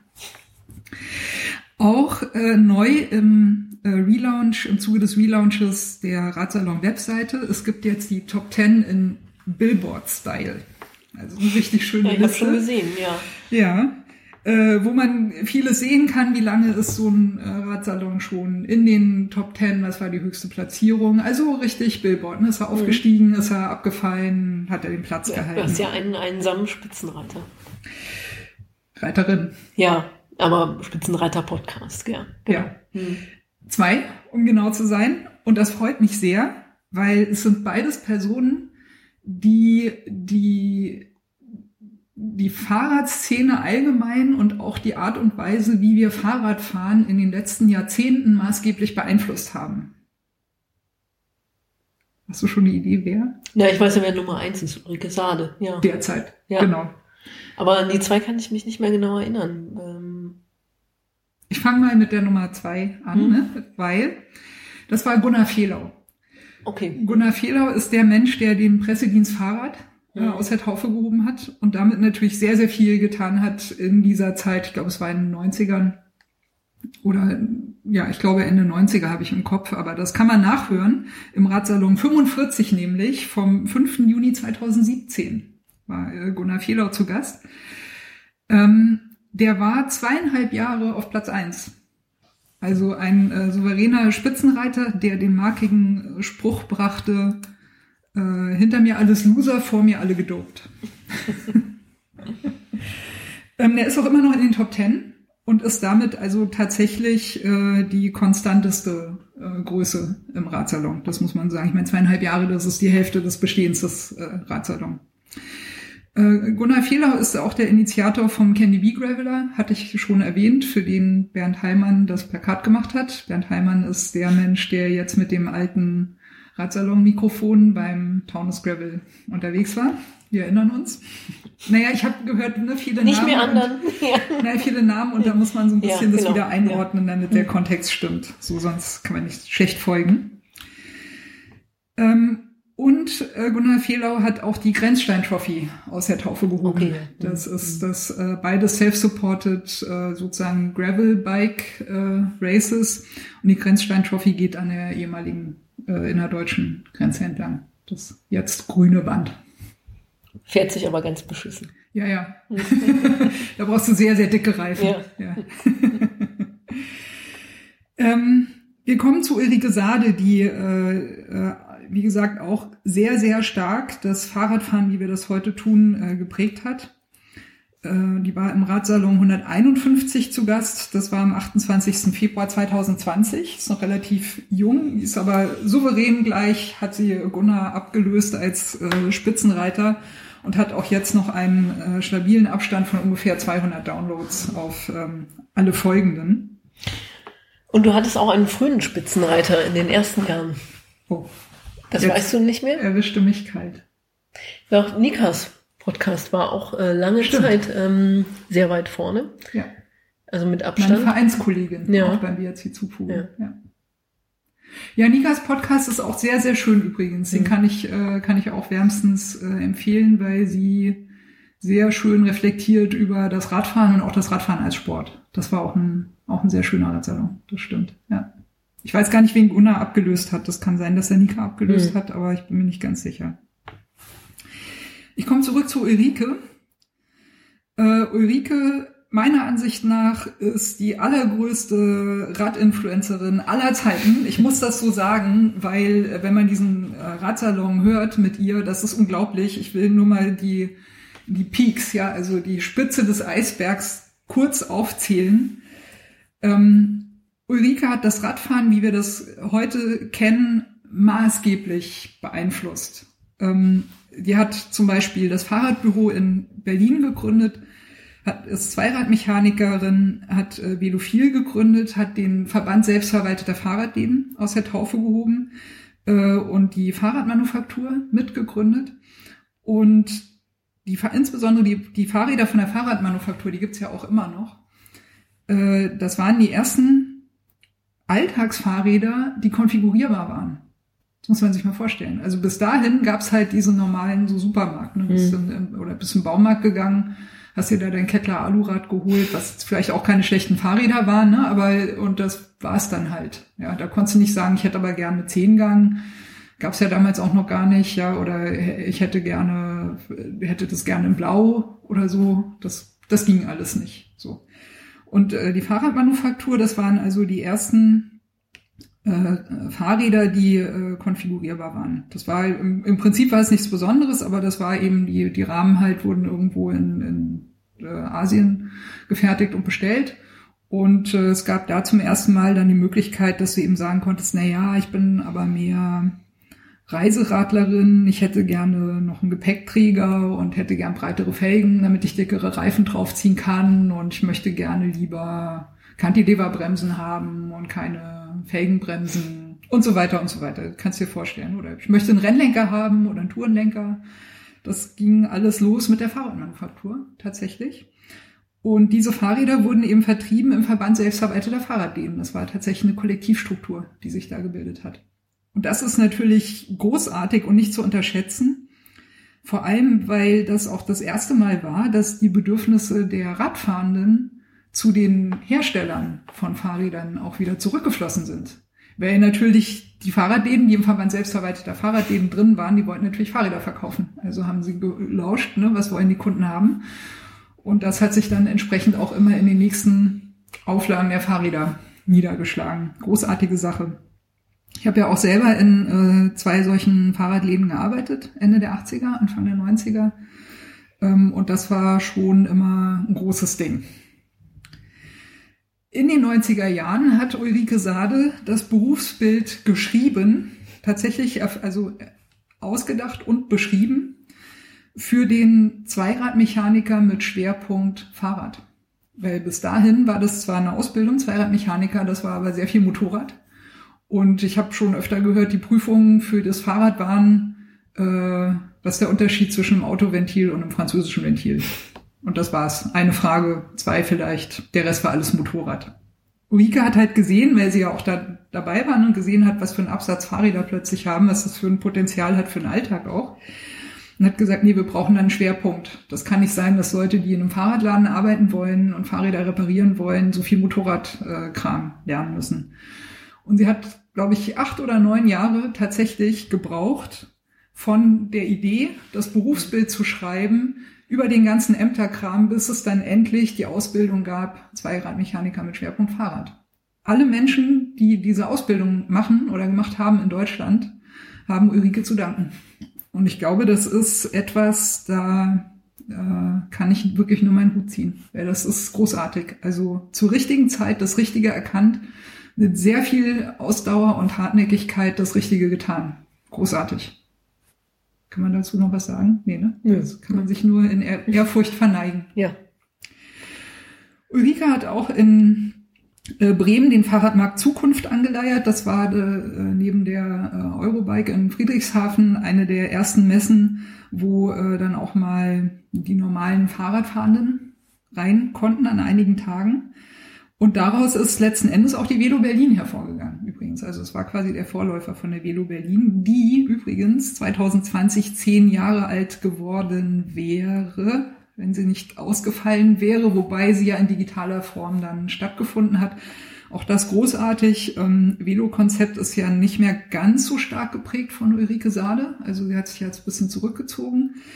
Aber an alle Frauen, die die Velo-Konzept, die, die die Velo Berlin, Hamburg und Frankfurt, glaube ich, auch noch auf digitale Füße gehoben haben, finde ich äh, sehr mutig. Also eine Messe von, von diesem Ausmaß, diese Herausforderung anzunehmen und zu sagen, wir versuchen das, äh, großartig. Auch da ähm, Hut ab vor den Ziehtöchtern von Ulrike Sade, würde ich mal äh, sagen.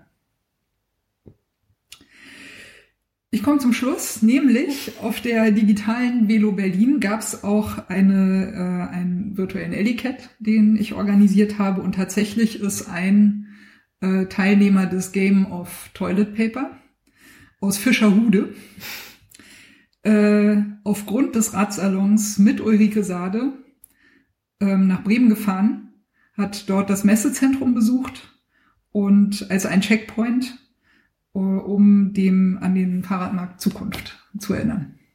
Auch da wieder finde ich ein sehr schöner Bogen zurück zum Radsalon.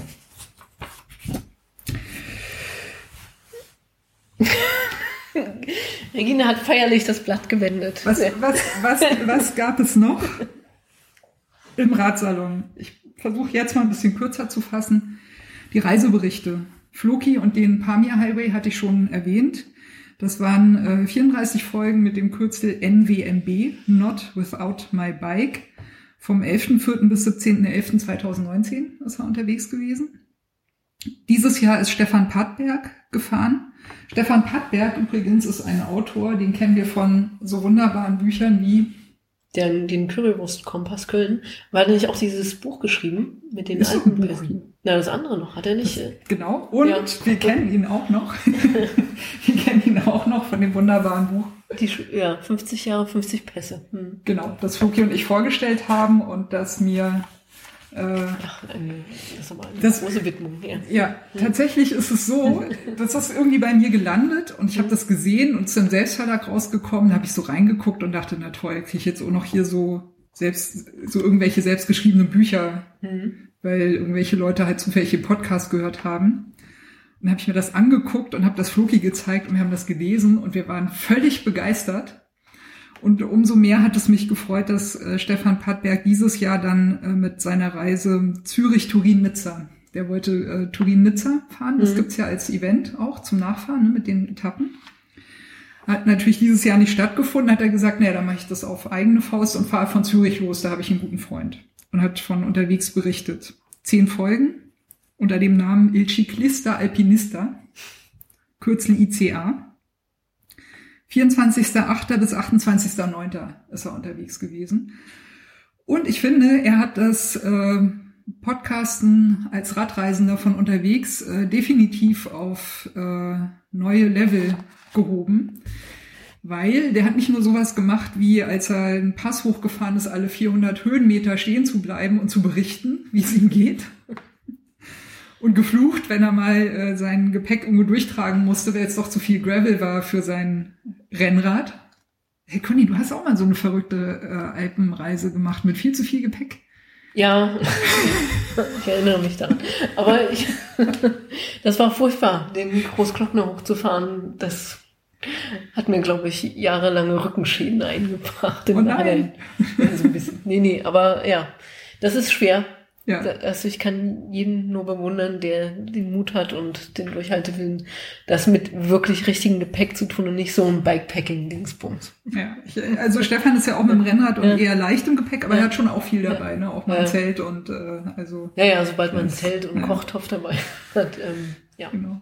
Und was Stefan auch gemacht hat, und das finde ich sehr großartig, der hat tatsächlich von unterwegs, weil er, äh, der ist Geograf, und kennt natürlich auch viele Menschen, die sich mit diesem Kulturraum Alpen sehr gut auskennen, unter anderem zum Beispiel den Werner Betzing. Werner Betzing kann ich empfehlen, auch mal seine YouTube-Videos anzugucken. Das ist der Alpenexperte schlechthin. Also der hat eine wahnsinnige Kenntnis von der Geschichte, von der kulturellen Entwicklung der Alpen und das ist ja wirklich ein sehr, sehr vielfältiges, komplexes ähm, Natur- und Kulturgebiet, äh, das wir da haben. Stefan hat in, an einem Ruhetag einfach ein Telefoninterview mit Werner Betzing gemacht und mhm. das im Ratsalon zu Gehör gebracht. Aha. Und das finde ich, das finde ich einfach cool. Ein Podcast ist so cool wie seine Hörerin, kann ich da nur sagen. In diesem Fall. Etwas, womit ich mich sehr schwer tue, sind Features ich bin da einfach nicht gut drin. Ich krieg das nicht hin. Also diese Arbeit, sich das vorher auch zu konzipieren, dann vor Ort die richtigen Dinge zu sagen, die richtigen Menschen zu haben, die richtige Stimmung einzufangen, das alles in gutes Zusammenspiel zu bringen, nicht meins. Ich habe da größte Bewunderung dafür, für Radiomenschen, die das schaffen, ein Radsalon, der dem am nächsten kommt, was ich mir denke, was ein gutes Feature im Radsalon sein könnte, ist äh, das Everesting des Willi hier in Berlin. Ich glaube, da bin ich relativ nah an das gekommen, was ich mir so vorstelle. Das war am 11.10.2016, Radsalon Nummer 028. Ähm, meiner Ansicht nach für den Radsalon gelungenes Feature. Dann war ich ja bei der Lotto Thüringen Ladies Tour 2018 dabei. Ist mir die, die Verarbeitung als Podcast, finde ich, nicht ganz so gut gelungen. Ähm, Highlight dabei, Hanka Kupfernagel war zu Gast in Regines Ratsalon. Hanka Kupfernagel war ja auch mal im Zugvogel Mitglied übrigens. Ach so, wusste ja, ich gar ja, nicht, ja. Ja, mhm. ja, ja. Ähm, Hanka Kupfernagel exklusiv im Ratsalon erklärt, wie der Hankerberg bei der Etappe Dörtendorf äh, zu seinem Namen kam. Ja. Ja, wann hat, wann, wann hat man sowas schon mal? Ja? Ähm, auch, und sie erklärt auch ein bisschen die Besonderheiten der Etappe Dörtendorf. Das ist so ein bisschen entscheidend auch in der Lotto Thüringen Ladies Tour, die übrigens 2021 wieder stattfinden soll. Also die genau, Planung. Mai. Mhm. Ja, ah ja, weißt, hast du auch schon mitbekommen. Ja, Sehr ja. schön. Ja, Planungen dafür sind schon im Gange. Ähm, und sie hat auch ihre Favoritin so ein bisschen ähm, genannt, unter anderem Katrin Hammes. Hm, die ja dann die gewonnen hat. Ne, auch dann eine interessante, naja, damals, 2018 nee, hat äh, Lisa Brennauer gewonnen. Aber 2019, genau. Genau, genau. Die hat, Katrin Hammes hat eine sehr interessante Entwicklung genommen, finde ich. Und äh, im Ratsalon schon von Hanka Kupfernagel angekündigt, als man sie noch gar nicht so auf dem Schirm hatte. Oh, ein Blättchen ist durch. Regina, ich möchte nur anmerken, ähm, ich Dass weiß, du bald gehen musst. Ja, wir schaffen das nicht. Also wir, ich habe da noch einen Punkt, den ich gerne noch anbringen würde. Okay. Aber sonst alles gut. Ja. Ja, ja es ist halt. Nee, nee, ich würde ja gerne zu und die anderen HörerInnen sicherlich auch. Also ich habe mir schon Notizen gemacht, ja. Ja. Okay. Für Ratsalons, die ich noch anhören werde. Die, äh, die Hörerinnen sind sehr cool vom Ratsalon. Äh, nehme ich zum Beispiel Dr. Tanja Nitschke. Die hat einen äh, Leserinnenbrief geschrieben an die Tour ist ja so ein äh, Altherrenmagazin, das den weißen männlichen Radsport. Und die Tour ist gar nicht so schlecht. Ich habe nicht gesagt, dass sie schlecht ist. Naja, aber sie ist auch kein ähm, nur ausschließliches Altherrenmagazin. Die haben sich schon sehr geändert. Also da möchte ich, die, die Rennrad ist ein Altherrenmagazin. Ja, okay. Hm? Da, da, können wir uns drauf einigen. Ja. Du bist ja auch die Expertin für Renngeschehen. Also ja. du äh, hast da sicher die Publikationen auch viel, viel das, ja. besser im Blick, als ich das äh, habe. Okay, jedenfalls, äh, Dr. Tanja Nitschke hat einen Leserinnenbrief geschrieben an die Tour. Ist im Juni 2020 erschienen. Und äh, zwar hat sie gesehen, dass es dort Podcasts gibt. Aber einer hat gefehlt. Deswegen hat sie geschrieben, Perlen für die Ohren. Großartig, dass ihr Radsport-Podcasts vorgestellt habt. Ich bin ein großer Podcast-Fan und habe tatsächlich zwei in eurer Liste entdeckt, die ich noch nicht kannte. Ihr musstet natürlich eine Auswahl treffen, aber eine wirkliche Perle fehlt. Der Radsalon. Regines Radsalon. Getreu ihrem Motto Reden über Radfahren plaudert Regine Heidorn lakonisch und kenntnisreich mit wechselnden Gästen über Rennsport, Radreisen, Events, Training, Radverkehrspolitik und vieles mehr. Rennsport ist natürlich ne, die Expertin für Renngeschehen. Ja. Mhm. ja. Seit Ende 2015 sind über 140 Folgen entstanden, immer hörenswert. Die Tour hat daraufhin eine äh, aktualisierte Liste rausgebracht der Radsalon ist drin. Das wiederum hat Katrin Hildebrand aus München gesehen. Und was hat Katrin dann gemacht? Katrin Hildebrand aus München ist freie Journalistin. Ja. Ah, okay, ich erinnere mich, ja. Und wir haben ja im Wirtshaus ja. zur Pfaueninsel ein Selfie aufgenommen. Ja, ja genau. Und das, das tauchte dann das in der TZ auf, ja, ganz und genau. Das tauchte nämlich am 26. November in der Münchner TZ auf mit folgendem Text, ja. Heute Frauen treten ins Pedal. Ja, Radelreisen bis zu Verkehrspolitik. Es gibt viele Radel-Webseiten, Blogs über Rennsport, YouTube-Videos zum Platten reparieren. Regines Radsalon aber ist etwas Besonderes. Die Berlinerin Regine Heidorn, rechts im Bild, neben Cornelia Brückner vom Amateur-Rennsportteam Velonistas, rief 2015 den ersten deutschsprachigen Radel-Podcast ins Leben, der von einer Frau produziert wurde. Im Radsalon geht es um Radelreisen, Frauen im Rennsport, Fahrradkuriere, Politik, Verkehrsprobleme und mehr. Mhm. Und ich war in der äh, Korrespondenz, die ich mit Katrin Hildebrand hatte, tatsächlich erstaunt, wie viele Radsalons sie kannte. Also die hat da wirklich, die hat das gesehen in der Tour, hat sich durchgehört und hat dann diesen, wie ich finde, wunderschönen Eintrag verfasst, der uns zur Münchner C-Prominenz gemacht hat. Ja, hatten wir dann gesagt, genau. Ja. und wir müssen uns jetzt dann ja eigentlich Radelsalon nicht. Radelsalon. Tatsächlich der erste Fahrradladen, in dem ich gearbeitet ja. habe, hieß Radelshop. Ja. Das passt ja ungefähr. Die Radsalon Ultras sind gewachsen. Das sind die Menschen, die monatlich für den Radsalon spenden. Ich möchte äh, ehrenhaft erwähnen Markus Brandstetter, der damit angefangen hat, einfach mal einen Betrag, den er übrig hat, äh, als Dauerauftrag monatlich äh, äh, zu spenden. Ingo Puhl, Felix Assmann, Hagen Lorenz, Patrick Schnepper und Stefan Packberg auch dabei. Eine illustre Runde. Ich komme zu meinem letzten Punkt, ist gar nicht mehr so viel. Zu wenig gehörte, zu Unrecht zu wenig gehörte Radsalons. Steffen Kern, der Radsalon 22 vom 9.9.2016. Steffen Kern ist äh, schwerhörig und Fachwart im deutschen gehörlosen Radsport. Ähm, in Sachen Inklusion auch kann ich das wirklich nur sehr empfehlen und ihr könnt es euch wahrscheinlich vorstellen. Stellt euch vor, ihr müsstet Fahrrad fahren und könntet nicht hören oder nicht gut hören. Und ein Hörgerät übrigens ist nur bedingt eine Alternative, weil das Hörgerät, da verfängt sich der Wind drin und das macht ein solches äh, Knacken und Rauschen im Ohr, das möchte man eigentlich auch nicht wirklich haben.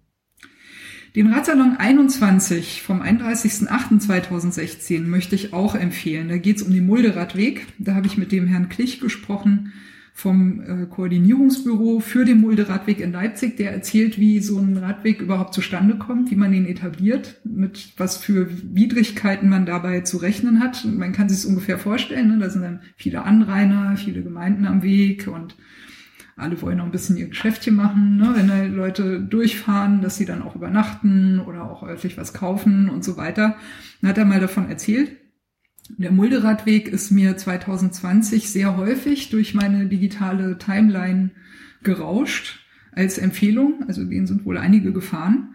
Und wer mal ein bisschen Hintergrundinfo haben möchte, wie sowas zustande kommt und gepflegt und aktualisiert wird, wird im Radsalon 21 fündig. Radsportlerinnen waren auch zu Gast, nämlich zum Beispiel im Radsalon 76 vom 2. Juni 2018. Da haben alle, fast alle Fahrerinnen von der Lotto Thüringen Ladies Tour mal erzählt, wie es sich für sie so anfühlt, diese Tour zu fahren.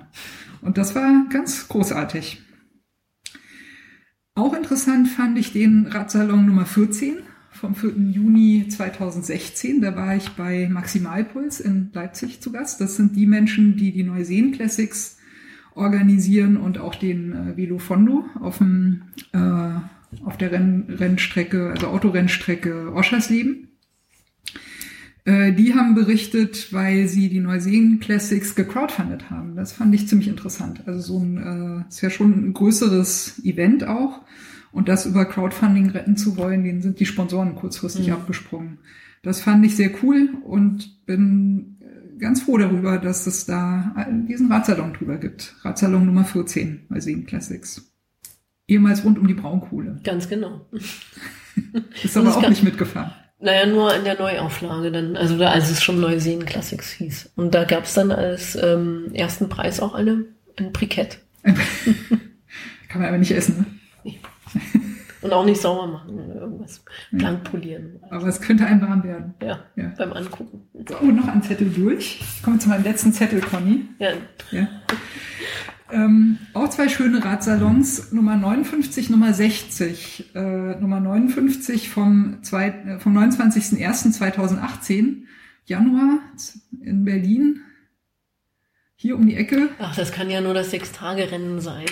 So sieht's aus. Da habe ich nämlich Nate Koch äh, zu Gast gehabt. Der erzählt in der äh, 59 von seinem Berlin-Bezug, ziemlich spannend übrigens, also ähm, sehr eng befreundet mit äh, Max Levy. Und in der 60 kann ich auch nur empfehlen vom 11. Februar 2018 äh, erzählt Nate Koch, warum man sich Sechs-Tage-Rennen überhaupt angucken sollte. Und er erklärt auch, was da überhaupt passiert. Da ist ja ein bisschen verwirrend mit den ganzen äh, Rennformaten und wer ist jetzt vorne und wer nicht und wer gesamt und wer in diesem Rennen und so weiter. Also da äh, Nate Koch erklärt. Ist auf Englisch, aber er erklärt es. Fachkundig. Auch ein schöner Radsalon, die Nummer 70 vom 22.05.2018 mit Ori Mittenmeier von Liefern am Limit. Liefern am Limit stehen auch auf den Radsalon-Trikots drauf. Das ist eins dieses ähm, Charity-Sponsorings gewesen. Also sie haben nicht dafür bezahlt, dass sie Trikotsponsoren sind sozusagen. Das ist die Gewerkschaft der Fahrradessenslieferanten. Äh, ist ja 2020 auch nochmal unerwartet wichtig geworden, diese Tätigkeit. Und Ori erklärt ganz schön, warum es wichtig ist, dass Menschen diesen Job machen können, wenn sie den wollen, und das aber bitte so machen können, dass sie gut arbeiten können, anständig bezahlt werden, davon auch gut leben können. Kann ich euch nur ans Herz legen. Ratsalon Nummer 70. Ein Podcast ist so cool wie seine HörerInnen. Eine sehr frühe Hörerin, Caroline Ottfriesel vom Chiclista-Blog. Zu Gast am 29.01.2018, natürlich Januar, Berlin. Sechs Tage Rennen. Sechs Tage Rennen, genau. Im Radsalon. Da sagt man jetzt nicht eigentlich Six Days Berlin. Naja, das Berlin. ist die Marke ne, von, dem, äh, von dem Betreiber sozusagen. Ja, aber läuft das nicht jetzt auch unter dem Label? Ja, ist halt seine Marke, aber im Deutschen ist es ja trotzdem immer noch die Veranstaltung das Sechs-Tage-Rennen. Ja, veranstaltet von Six Days Berlin, beziehungsweise er macht ja auch weltweit. Ne? Naja, aber die hatten ja letztes Jahr eine andere Image, oder vor zwei Jahren eine neue Image-Kampagne. Mhm. Da weiß ich gar nicht, ob sie die... Wer die da übernommen haben als Betreiber. Ja, genau, weil genau. es ja eine Serie geworden ist, diese Six Days Serie. Die sind doch zusammen genau. mit äh, Manchester und so weiter. Genau. Ja. ja. Deshalb meine ich. Hm. Ah, als Serie, nicht als hm. Rennformatbezeichnung, ja. ja das, hm. Aber gibt's da eine Wertung, eine Serienwertung? Nee, nee aber die sind, ja. haben sich zusammengeschlossen, die ja. Veranstalter quasi. Hm. Ja. Ja, und äh, leider zu den letzten Six Days äh, wurde Nate Koch nicht eingeladen. Das haben viele in Berlin sehr übel genommen. Echt, er wurde nicht eingeladen? Er wurde nicht mehr eingeladen. Der ist ja äh, erst gefahren, dann war mhm. er eben 2018 noch Ambassador für sechs Tage mhm. Rennen und glaub, 2019 ist er nicht mehr eingeladen worden. Und in Berlin haben das viele Leute übel genommen. Und wer wissen will, warum, der hört den Ratsalon Nummer 59, weil Nate Koch da erklärt, wie, wie stark er mit Berlin eigentlich verbunden ist. Caroline Ottfriesel, eine sehr, sehr frühe Hörerin des äh, Radsalon, die den Radsalon auch sehr früh schon äh, auf ihrem Blog empfohlen hat und äh, auch ganz lustig war, ich habe ja 2018 beim Race Around Denmark den Bernhard Steinberger begleitet im äh, Unterstützerteam, der Zweiter geworden ist ähm, im Race. Und ich weiß noch, es war drei oder vier Uhr nachts und es ging wirklich nur noch darum, das Ziel zu erreichen. Und dieser Typ ist einfach nur noch auf dem Zahnfleisch gekrochen. Du weißt, Conny, was das heißt, ne, wenn man ja. auf dem Fahrrad, ne, also der ist mit Mühe und Not gerade mal 20 Stundenkilometer gefahren und wir im Auto hinterher. ähm, und wir mussten ihn irgendwie bei Laune halten, wir mussten irgendwie seinen Kopf beschäftigen. Und ich wusste, er kommt aus Bayern, er ist das 24-Stunden-Rennen Kehlheim gefahren, hat also seine ersten Erfolge äh, auch gehabt.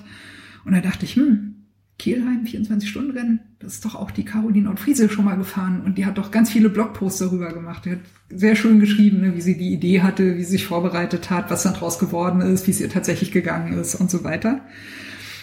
Und dann habe ich ihm da über einen Lautsprecher, über einen Wagenlautsprecher, die Blogposts von, von Caroline vorgelesen Echt? über Kehlheim. Und hast du richtig gemerkt, so als der Name Kehlheim fiel und sie dann Caroline so ein bisschen geschrieben hat, wie lang ist die Runde, wie viel Zeit denkt sie und so, da hat er, da ist er wach geworden, hat er angefangen zu rechnen und hat permanent auch Widerspruch eingelegt. Also alles war alles falsch, was Caroline gemacht hat, war alles falsch. So. Aber äh, ja, der Radsalon, ne, verbindet. Auch ein sehr schöner Radsalon, die Folge 52 vom 7.9.2017 über den Super Berlin Express 747. Verrückte Fahren von Hamburg nach Berlin und wieder zurück. In One Go. Mhm. 747, 747 Kilometer. Ähm, da habe ich zum ersten Mal mit dem, nee, Everesting, das Everesting war vorher. Aber das war sehr lustig. Da bin ich, ich habe dieses Blue Dot Watching gemacht. Ne? Einer hat den Sender dabei, Kevin habe ich so geguckt, wo sind die gerade, habe dann versucht rauszufinden, aha, wann sind die irgendwo hier in der Nähe, wo kann ich die irgendwie gut abpassen. Habe ganz viel Zeug zu essen eingekauft, den Kocher mitgenommen äh, und geguckt, dass wenn die da so durch die kalte Nacht dann wieder zurückfahren, dass sie dann wenigstens was Warmes zu essen kriegen. Und habe dann gedacht, ja, so gegen zwölf ungefähr müssten sie dann da hinten, äh, was waren das? Mal, nee, den Namen weiß ich gerade nicht mehr. Irgendwo ist ein äh, Golfplatz. Malchow, so. Ich weiß es nicht mehr genau, jedenfalls, das war so der nächste Platz, wo ich dachte, da kann ich die gut abpassen. Dachte, na, so zwölf ungefähr kommen sie da rum. Ja, und dann stand ich da, mitten in der Berliner Pampa, im Speckgürtel, mitten in der Nacht, beim Golfplatz. Es war eins, es war zwei, niemand in Sicht. Ich habe geguckt, ich habe gesehen, die müssen noch kommen. Zwischenzeitlich sind äh, mehrere Gangs von jugendlichen Skateboardfahrern an mir vorbeigefahren, die sich gefreut haben, dass sie die Landstraße da für sich hatten, mit ihren äh, Bluetooth-Lautsprechern, haben Party gemacht mitten in der Nacht, auch einige Fußgänger. Fünf, sechs Mal äh, ist dieses Elektroauto vom Golfplatz schon um mich rumgefahren. und irgendwann sind diese drei Gestalten gekommen. Der Rick Ryder, der Kevin Mischka und der Ulrich Schmitz und haben sich äh, einen Ast gefreut, dass sie was zu trinken gekriegt haben, was warmes zu essen ähm, und haben äh, fertig, wie sie waren, in das Radsalon-Mikrofon gesprochen. Das war sehr lustig. Der Radsalon 52, September 2017. Kevin Mischka war nochmal zu Gast. Den habe ich zufällig getroffen, als ich den Bodenseeradmarathon gefahren bin, auch 2017. Da hat er äh, eine Bikepacking-Tour gemacht. Weiß nicht mehr von wo nach wo, aber hat gut gepasst und dann haben wir uns ein bisschen unterhalten. Eine Besonderheit im Radsalon, ich möchte ganz vermessen behaupten, hat noch kein anderer Fahrradpodcast gemacht. Ein Let's Play. Weißt du, was ein Let's Play ist, Conny? Ich kenne das nur von Videospielen. Genau. Und mhm. ich habe das mit Brettspielen gemacht, die das Fahrradfahren zum Thema haben. Mhm. Gibt es zwei, den Radsalon 69 vom 1.5.2018. Da habe ich äh, mit zwei anderen Open Road gespielt. Das ist ein Bikepacking äh, Brettspiel über Amerika. Kannst du Amerika bikepacken auf deinem Küchentisch sozusagen. Und im Radsalon 147 vom 16. Januar 2020 habe ich um Reifenbreite gespielt. Ein ganz äh, alter Spieleklassiker, war glaube ich Spiel des Jahres 1900, weiß ich nicht, 93 oder sowas. Äh, hat auch Spaß gemacht. Da kann man verschiedene Rennen nachspielen. Da bist du Teamdirektor mhm. und äh, musst dann gucken, dass du deine Fahrer Fahrer, es sind tatsächlich keine Frauen dabei, äh, strategisch geschickt äh, positionierst in deinem äh, Rennkurs, der da abgefahren wird. Falls Menschen gerne mal einen Radsalon hören möchten, wo ein bisschen Gemeinsamkeit von Events rüberkommt, möchte ich den Radsalon 91 empfehlen, vom 21.09.2018. Da war ich auf dem DIY Freilauf Camp und habe ein bisschen die Stimmung eingefangen. Dieser Radsalon hat auch eine Premiere gehabt, nämlich den gab es als Release am 12.09.2018 in der neuen Republik Rega zu hören. Das war schön. Da sind einige gekommen, die auch darin zu hören waren. Und das war schon toll. Da waren wir sozusagen in der Kneipe. Es war ganz still. Alle haben andächtig zurückgedacht, wie das Camp war äh, haben ihr Bier getrunken, ihre leckeren veganen Burger gegessen. Das war eine tolle Sache. Ähm, einige Frauen aus Berlin und Tanja Nitschke sind die MSR 300 gefahren. und waren im Radsalon 100 zu Gast. Die Nummerierung stimmt jetzt nicht mehr, aber das ist ja nicht so schlimm. Wir haben angestoßen. Äh, die hatten ja als äh, Frauenfahrradgruppe einen Adoptivmann. Äh, Helmut, der auf YouTube unterwegs ist als Triosoph, der hat sich denen angeschlossen. Und es waren sozusagen nicht nur die MSR 300 Frauen im Radsalon zu Gast, sondern später auch äh, Helmut, der Adoptivmann. so haben sie ihn genannt. Nämlich im Radsalon 122 vom 16. August 2019. Und Helmut hat das zum Anlass genommen, den Radsalon auf YouTube vorzustellen. Also wenn ihr auf YouTube eingebt Triosoph und Regines Radsalon, dann äh, könnt ihr mich sehen, wie ich hier was erzähle ins Mikrofon, so wie das hier wahrscheinlich auch so ungefähr aussieht. Das war äh, auch eine, eine schöne Sache. Oh, ich bin schon am Ende, Conny, tatsächlich. Diese Seite hatte ich ja schon. Ja. Ich habe noch ein Rätsel. Okay. Aber für, für die HörerInnen, ja. Ja, für dich auch. Das heißt, ich darf jetzt Große nicht Frage. Ja. Wofür der Radsalon ja bekannt ist. Ja. Wir sind ja durch. Ist das Anstoßen. Ja. Das haben wir im ersten Radsalon aber gar nicht gemacht. Nee. Sondern in welchem? du warst nicht dabei, du kannst es nicht wissen. Das nee, ich, glaube, ich glaube, ich, habe nur eine Vermutung, mit wem das gewesen sein könnte. Nämlich? Mit List. Genau. Ja. Und äh, Julia Schütze. Ja. Okay. Die äh, mhm. List hatte die, oder Julia, glaube ich, hat, die hatten dieses mhm. T-Shirt an, No Sweat, No Beer. Mhm. Ja. Und da, daher kam überhaupt das Anstoßen mhm. mit dem Bier im Radsalon. Das war der vierte. Der Radsalon 004 vom 4. Februar 2016. Und das war jetzt das Rätsel? Das, das haben wir jetzt schon Rätsel. gelöst. Das hab's aufgelöst, ja. ja. Fünf Jahre Radsalon. Ja. Es tut mir leid, dass ich so viel Zeit äh, gebraucht habe, aber ähm, ja, wir können jetzt gar nicht mehr über das Renngeschehen sprechen, aber es macht ja nichts. Das können wir, ja. Ja, genau.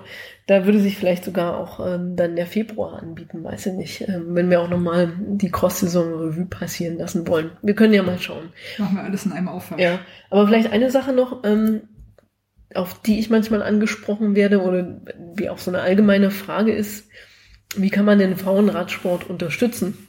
Mhm. Und ähm, da reden wir jetzt nicht von lokalen Berliner Frauenradsport, sondern wirklich Profi-Frauenradsport. Und da ich ja hier die offizielle anerkannte Expertin bin, möchte ich dazu auch eine Empfehlung abgeben. Bitte gern. Ja. Wir, wir lauschen. Wir genau. lauschen genau. gespannt und spitzen die Ohren. Ja, und zwar gibt es ähm, so eine Art äh, selbstgegründete, na, ich weiß nicht, ob man es Gewerkschaft nennen kann, aber jedenfalls eine Fahrerinnenvereinigung. Es ist äh, The Cyclist. Moment, eine, eine Fahr Fahrerinnenvereinigung oder ja. eine Fahrerinnenvereinigung? Eine Fahr eigentlich, naja, also das muss man vielleicht ein bisschen erklären. Ohne Sternchen.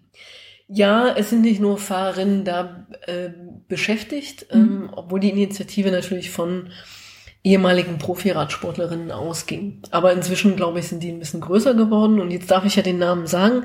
The Cyclists Alliance. Mhm. Äh, gegründet unter anderem von Iris Slappendale, ähm, die eine Profiradfahrerin war, so ja, Anfang der 2010er Jahre. Und ähm, sie hat eben äh, sich dafür eingesetzt, dass es eine Organisation gibt, die sich für die Interessen der Frauen, Profi-Frauen-Radsportlerinnen einsetzt. Und das geht so weit, dass sie einerseits ähm, die Radsportlerinnen beraten, wenn sie in Vertragsverhandlungen gehen. Mhm. Ähm, und auch sozusagen jetzt, was die Sichtbarkeit von Frauenradsport in den Medien betrifft und auch überhaupt die ähm, Beratung auch von Rennorganisatoren ähm, betrifft, sich engagieren. Und ähm, die sind jetzt mehr oder weniger selbst finanziert, ähm, cool. also auch ja. Spenden basiert und man kann, das finde ich eigentlich eine sehr schöne Sache, weil die auch sehr international orientiert sind, bei The Cyclists Alliance eine Art, ähm, man kann eine Radsportlerin adoptieren. also das kann man für 60 ähm, Euro im Monat kann man quasi den Mitgliedsbeitrag einer Profi-Radsportlerin in ah, der cool. Cyclist Alliance ja. bezahlen und Fahrerinnen, die dort Mitglied sind, haben eben Zugang zu Beratungen, äh, juristischen ähm, Informationen und äh, Expertise eine crowdgefundete Gewerkschaft. Ja, sozusagen. Ja. Ich weiß nicht, ob es wirklich eine Gewerkschaft ist, aber letztlich sowas soll es sein, so in der Art. Ja. Man kann aber natürlich auch einfach so spenden. Mhm. Und ähm, wenn man also etwas für den professionellen Frauenradsport tun möchte, was auch direkt bei den FahrerInnen, bei den Fahrerinnen dann natürlich ankommt, dann finde ich das eine ganz gute Adresse. Und Guter Tipp auf jeden Fall. Ja, also einfach mal eingeben, Cyclists Alliance und dann kommt man zur Webseite und auch zu den Seiten, die die Informationen zum Unterstützen geben. Ich wollte dich auch schon immer mal was fragen können. Ja, was denn? Woher weißt du eigentlich immer so gut Bescheid über den Frauenradsport? Ich habe meine Quellen. Nein, also ich willst höre natürlich die, die willst, ja, willst, ich, musst du natürlich nicht verraten. Ja, so ein ne? muss man die Quellen ja, schon aber, schützen. Ja, ja. Nee, aber tatsächlich ich lese und ähm, höre sehr viele also ich höre viele Podcasts, die sich mit dem Rennengeschehen beschäftigen, äh, folge vielen Journalistinnen, die sich mit Frauenradsport beschäftigen und ich lese halt auch äh, die Radsportzeitschriften, die du jetzt nicht so super findest, aber tatsächlich hat sich da in den letzten Jahren auch viel getan. Und ähm, dann habe ich ähm, hier Weil, zum Beispiel Pro Cycling vorliegen. Englischsprachig, ne? Nee, äh, die, die gibt's ja jetzt also auch auf Deutsch übersetzt, aber dieses Original ist, ist letztlich immer nur eine übersetzte mhm. Zeitschrift. Aber die äh, hat nämlich dieses Mal als Feature eine Welche ein Porträt, Ausgabe ist das, die du? Die aktuelle. Januar 2020. Mhm. Mhm. Äh, von Elisa Longo Borghini. Ach. Ja, und ja, die dachte, hat sich ja auch sehr cool entwickelt. Ja, und ja, ich dachte, ich bringe dir das vielleicht mal mit. Ähm, ja. ja. Und die Ausgabe davor hatte Anna von der Breche ja. als ähm, Porträt äh, mit dabei und ja, also das ist eine der Quellen, die ich habe. Aber also ist tatsächlich viel auch über Twitter.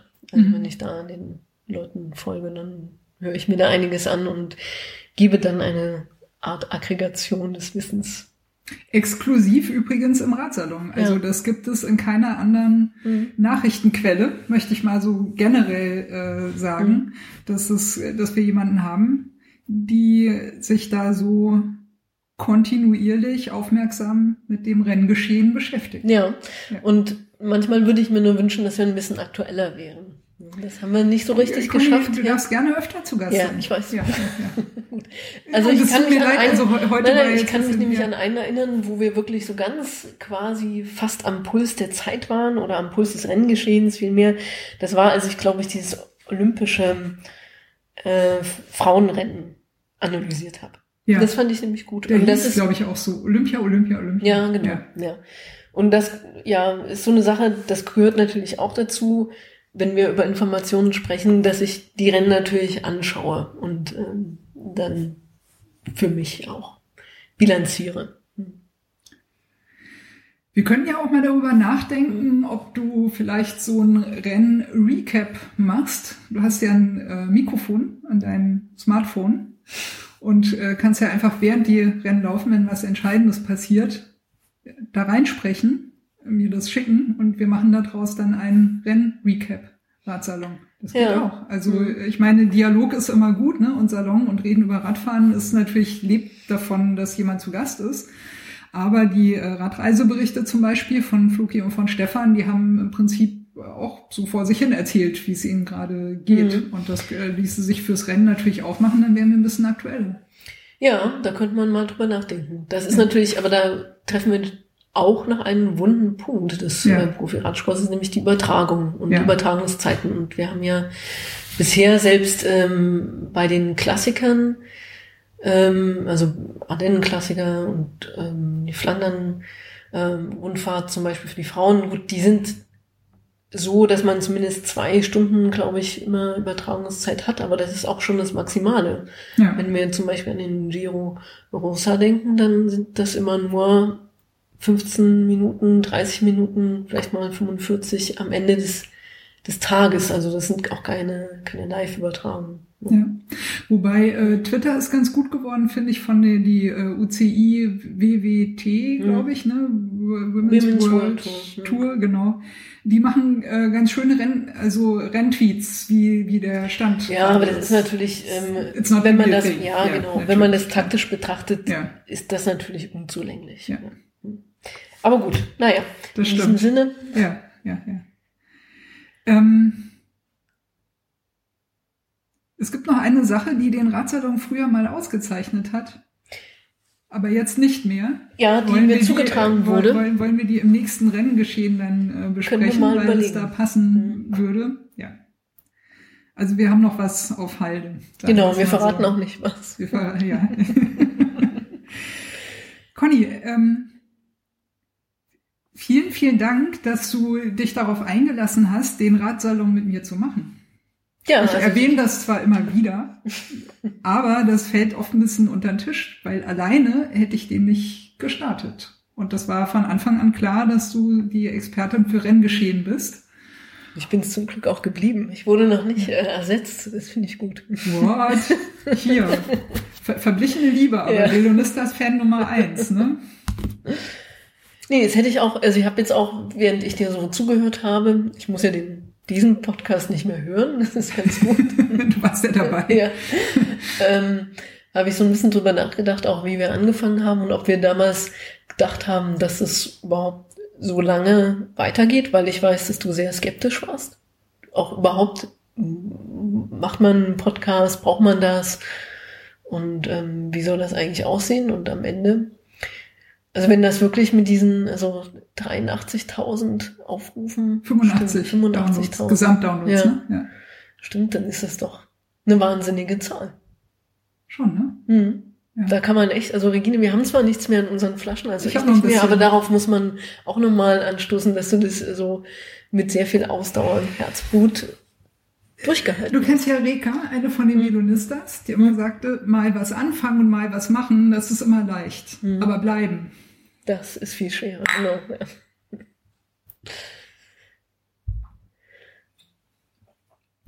Ich habe noch einen. Du hast noch einen, noch Ja, einen. Ich habe noch einen.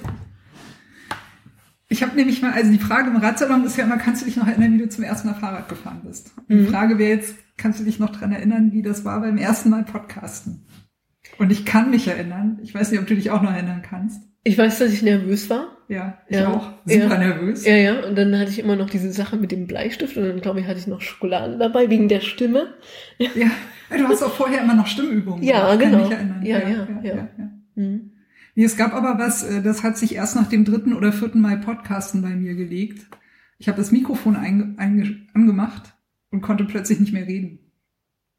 Das habe ich aber nicht bemerkt. Das, das hast du bemerkt, weil ich habe noch mal jetzt in die Ja. ersten zwei Radsalons, also den ersten und den Mhm. dritten haben wir zusammen gemacht, reingehört. Die Aufzeichnung, also Mhm. nicht das offizielle, sondern die Originalaufzeichnungen. Und dann mache ich das Mikrofon an, hole einmal Luft und dann ist ganz lange Stille. Ja. Und dann beim ersten sagst du so, erstmal ausatmen, Regine, erstmal ausatmen. Habe ich das gesagt? Ja. Ja, das habe ich nicht mehr. Mhm. Ich quatsch jetzt einfach. Und ich glaube, das ist vielleicht ein schönes Schlusswort. Ich weiß ja gar nicht, warum Leute uns überhaupt zuhören. Also ich quatsch ja nur, weil ich Bock habe, in dieses Mikrofon zu quatschen und das ins Netz zu stellen. Aber dass Leute sich das anhören, Naja, aber Regina, es gibt ja auch verstehen. immer was zu sagen. Das ist ja das Tolle. ja verdammt. Ne? Und tatsächlich geht einem auch der Stoff nie aus. Ja. Oder? Mhm. Das war meine Befürchtung zu Mhm, Beginn, dass ja. es irgendwann nichts, nichts mehr zu sagen gibt, Ja. weil alles gesagt Aber es ist. ist nie alles gesagt. Wir haben es noch nicht geschafft, dass Nee. alles gesagt ist. Mhm. Ja. Du meinst, es wird so bleiben? Ja. Wird Wir feiern bestimmt noch? Zehnjähriges. Ja. Überleg mal. Ja. Nochmal fünf Jahre. ja, mindestens. Ja. Es wird uns begleiten, bis dass der Tod uns scheidet. Und dann machen wir vielleicht auch wirklich eine Party, Regine. Dann muss es eine Radsalon-Party geben. Super geil waren ja auch immer die Velonistas-Partys. Ja, genau. Season End und Season Switch. Ja, Kick-Off. Kickoff. Hm. Das war auch sehr cool. ja, naja, also mit diesen Worten Ja, im Verabschieden bin ich auch immer noch ganz Ja. schlecht. Ich verlabere Ja. mich da immer. auf die nächsten fünf Jahre. Wir wollen ein Zehnjähriges. Bleibt ihr gesund. Hm. In Berlin sagt man, wenn die Leute im Zweiten Weltkrieg aus dem Bunker rausgegangen sind, dann haben die gesagt, bleiben sie übrig. Ich glaube, das kann man so fast auch wieder so ein bisschen sagen, Ja. obwohl wir noch ein bisschen anders sind, aber fast. Also bleibt da alle gesund, geht schön Radfahren. Ähm, ihr habt auf dem Schirm an, äh, Mitte März gibt es das Game of Toilet Paper. Im Juni gibt's den Berlin Early Bird Ride, falls ihr Bock habt, mit dem Fahrrad nach Berlin zu fahren. Oder äh, vielleicht geht's ja auch wieder mit dem Zug. äh, kommt da vorbei. Ähm, äh, ist immer sehr kultig, glaube ich, das kann man sagen. So, Conny und ich sagen kurz und schmerzlos Tschüss, macht's gut. Tschüss. Bericht zum Renngeschehen wird nachgereicht. Ja. Promise. Notizen sind ja schon da. Ja. Tschüss. Tschüss.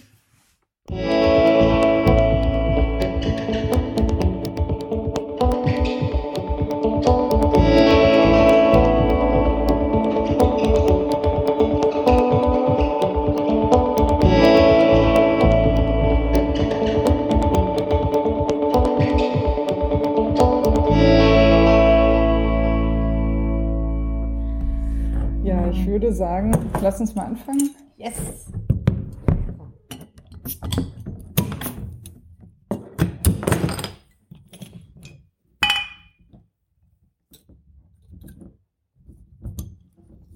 Jetzt. Zum Wohl. Zum Wohl. Wohl? Mhm. Heute zu Gast List einerseits und Julia Schütze. Guten Abend, Mädels. Guten Abend. Guten Abend. Ja, ich war ja gestern äh, bei meinem ersten Sechs-Tage-Rennen, äh, was, was ich ganz erstaunlich finde, weil ich vor Berlin in Bremen gelebt habe und auch da nicht bei einem Sechs-Tage-Rennen war. Also ich hätte schon 20 Mal zu einem Sechs-Tage-Rennen gehen können, habe es nicht getan. Wart ihr schon mal da? Ich war da schon öfter. Ich war, ich glaube, vor fünf Jahren oder so war ich zu meinem ersten Sechs-Tage-Rennen. Allerdings hier in Berlin auch? Auch in Berlin. Ich war, also ich kenne nur das Berliner Sechstalrennen und ähm, für mich hängt das, also ich habe eigentlich nur in Erinnerung Radfahrer, dicke Vene, Frank Zander und Pole. und was? Pole. Pole, ja. ja, Pole. ja.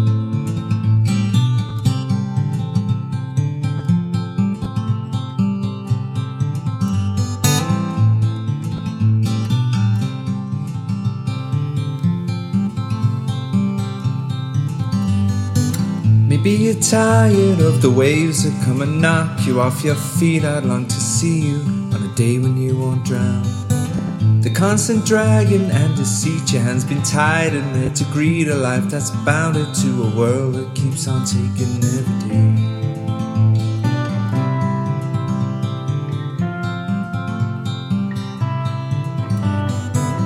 Maybe you're tired of the strains, the lonely highs, the constant rains that seep right through you on the days you're coming down.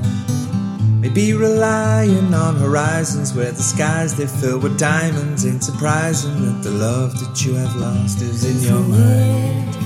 we go, we'll take the highs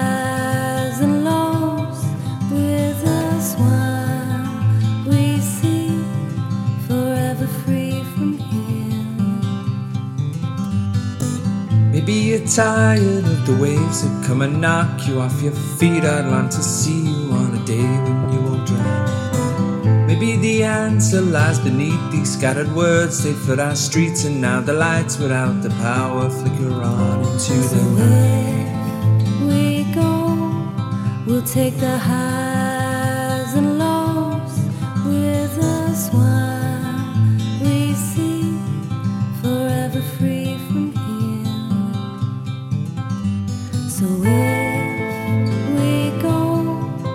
take the highs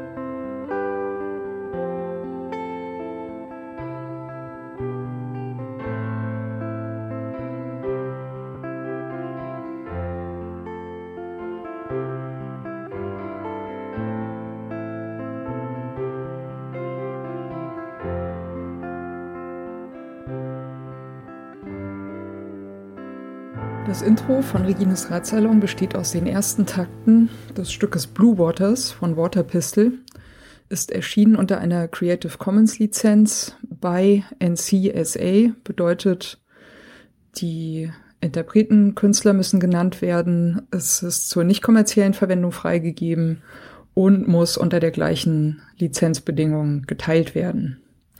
Hineingemischt in diese ersten Takte ist ein ähm, Sample, das heißt Bicycle Passing von Bescu, ist aus dem Free Sound Archive. Und zum guten Schluss haben wir am Ende noch ein Stück, das heißt Horizons, ist von der Gruppe Train Room und ist auch unter Creative Commons Lizenz erschienen, äh, mit der Bedingung bei, also die Interpreten, Künstler müssen genannt werden. Der Radsalon selbst steht auch unter einer Creative Commons Lizenz und zwar in dem Fall eine bei NC ND Lizenz bedeutet bei der Künstler Interpret muss genannt werden. NC Non-Commercial, also ist zur nicht kommerziellen Benutzung freigegeben und ND No Derivatives, sprich es ist nicht erlaubt, äh, Stücke daraus herauszuschneiden und in anderen Zusammenhängen äh, weiter zu verwenden. Das ist mir vor allem deswegen sehr wichtig, weil ich gerne nicht möchte, dass das, was Gäste oder Menschen im Radsalon sagen, aus dem Zusammenhang gerissen, irgendwo gesampelt und weiterverwendet werden kann. Das Interlude zwischen den Teilen dieses Radsalons ist von David Cheshtai, heißt Point Zero und ist ebenfalls unter einer Creative Commons Lizenz bei Non-Commercial erschienen.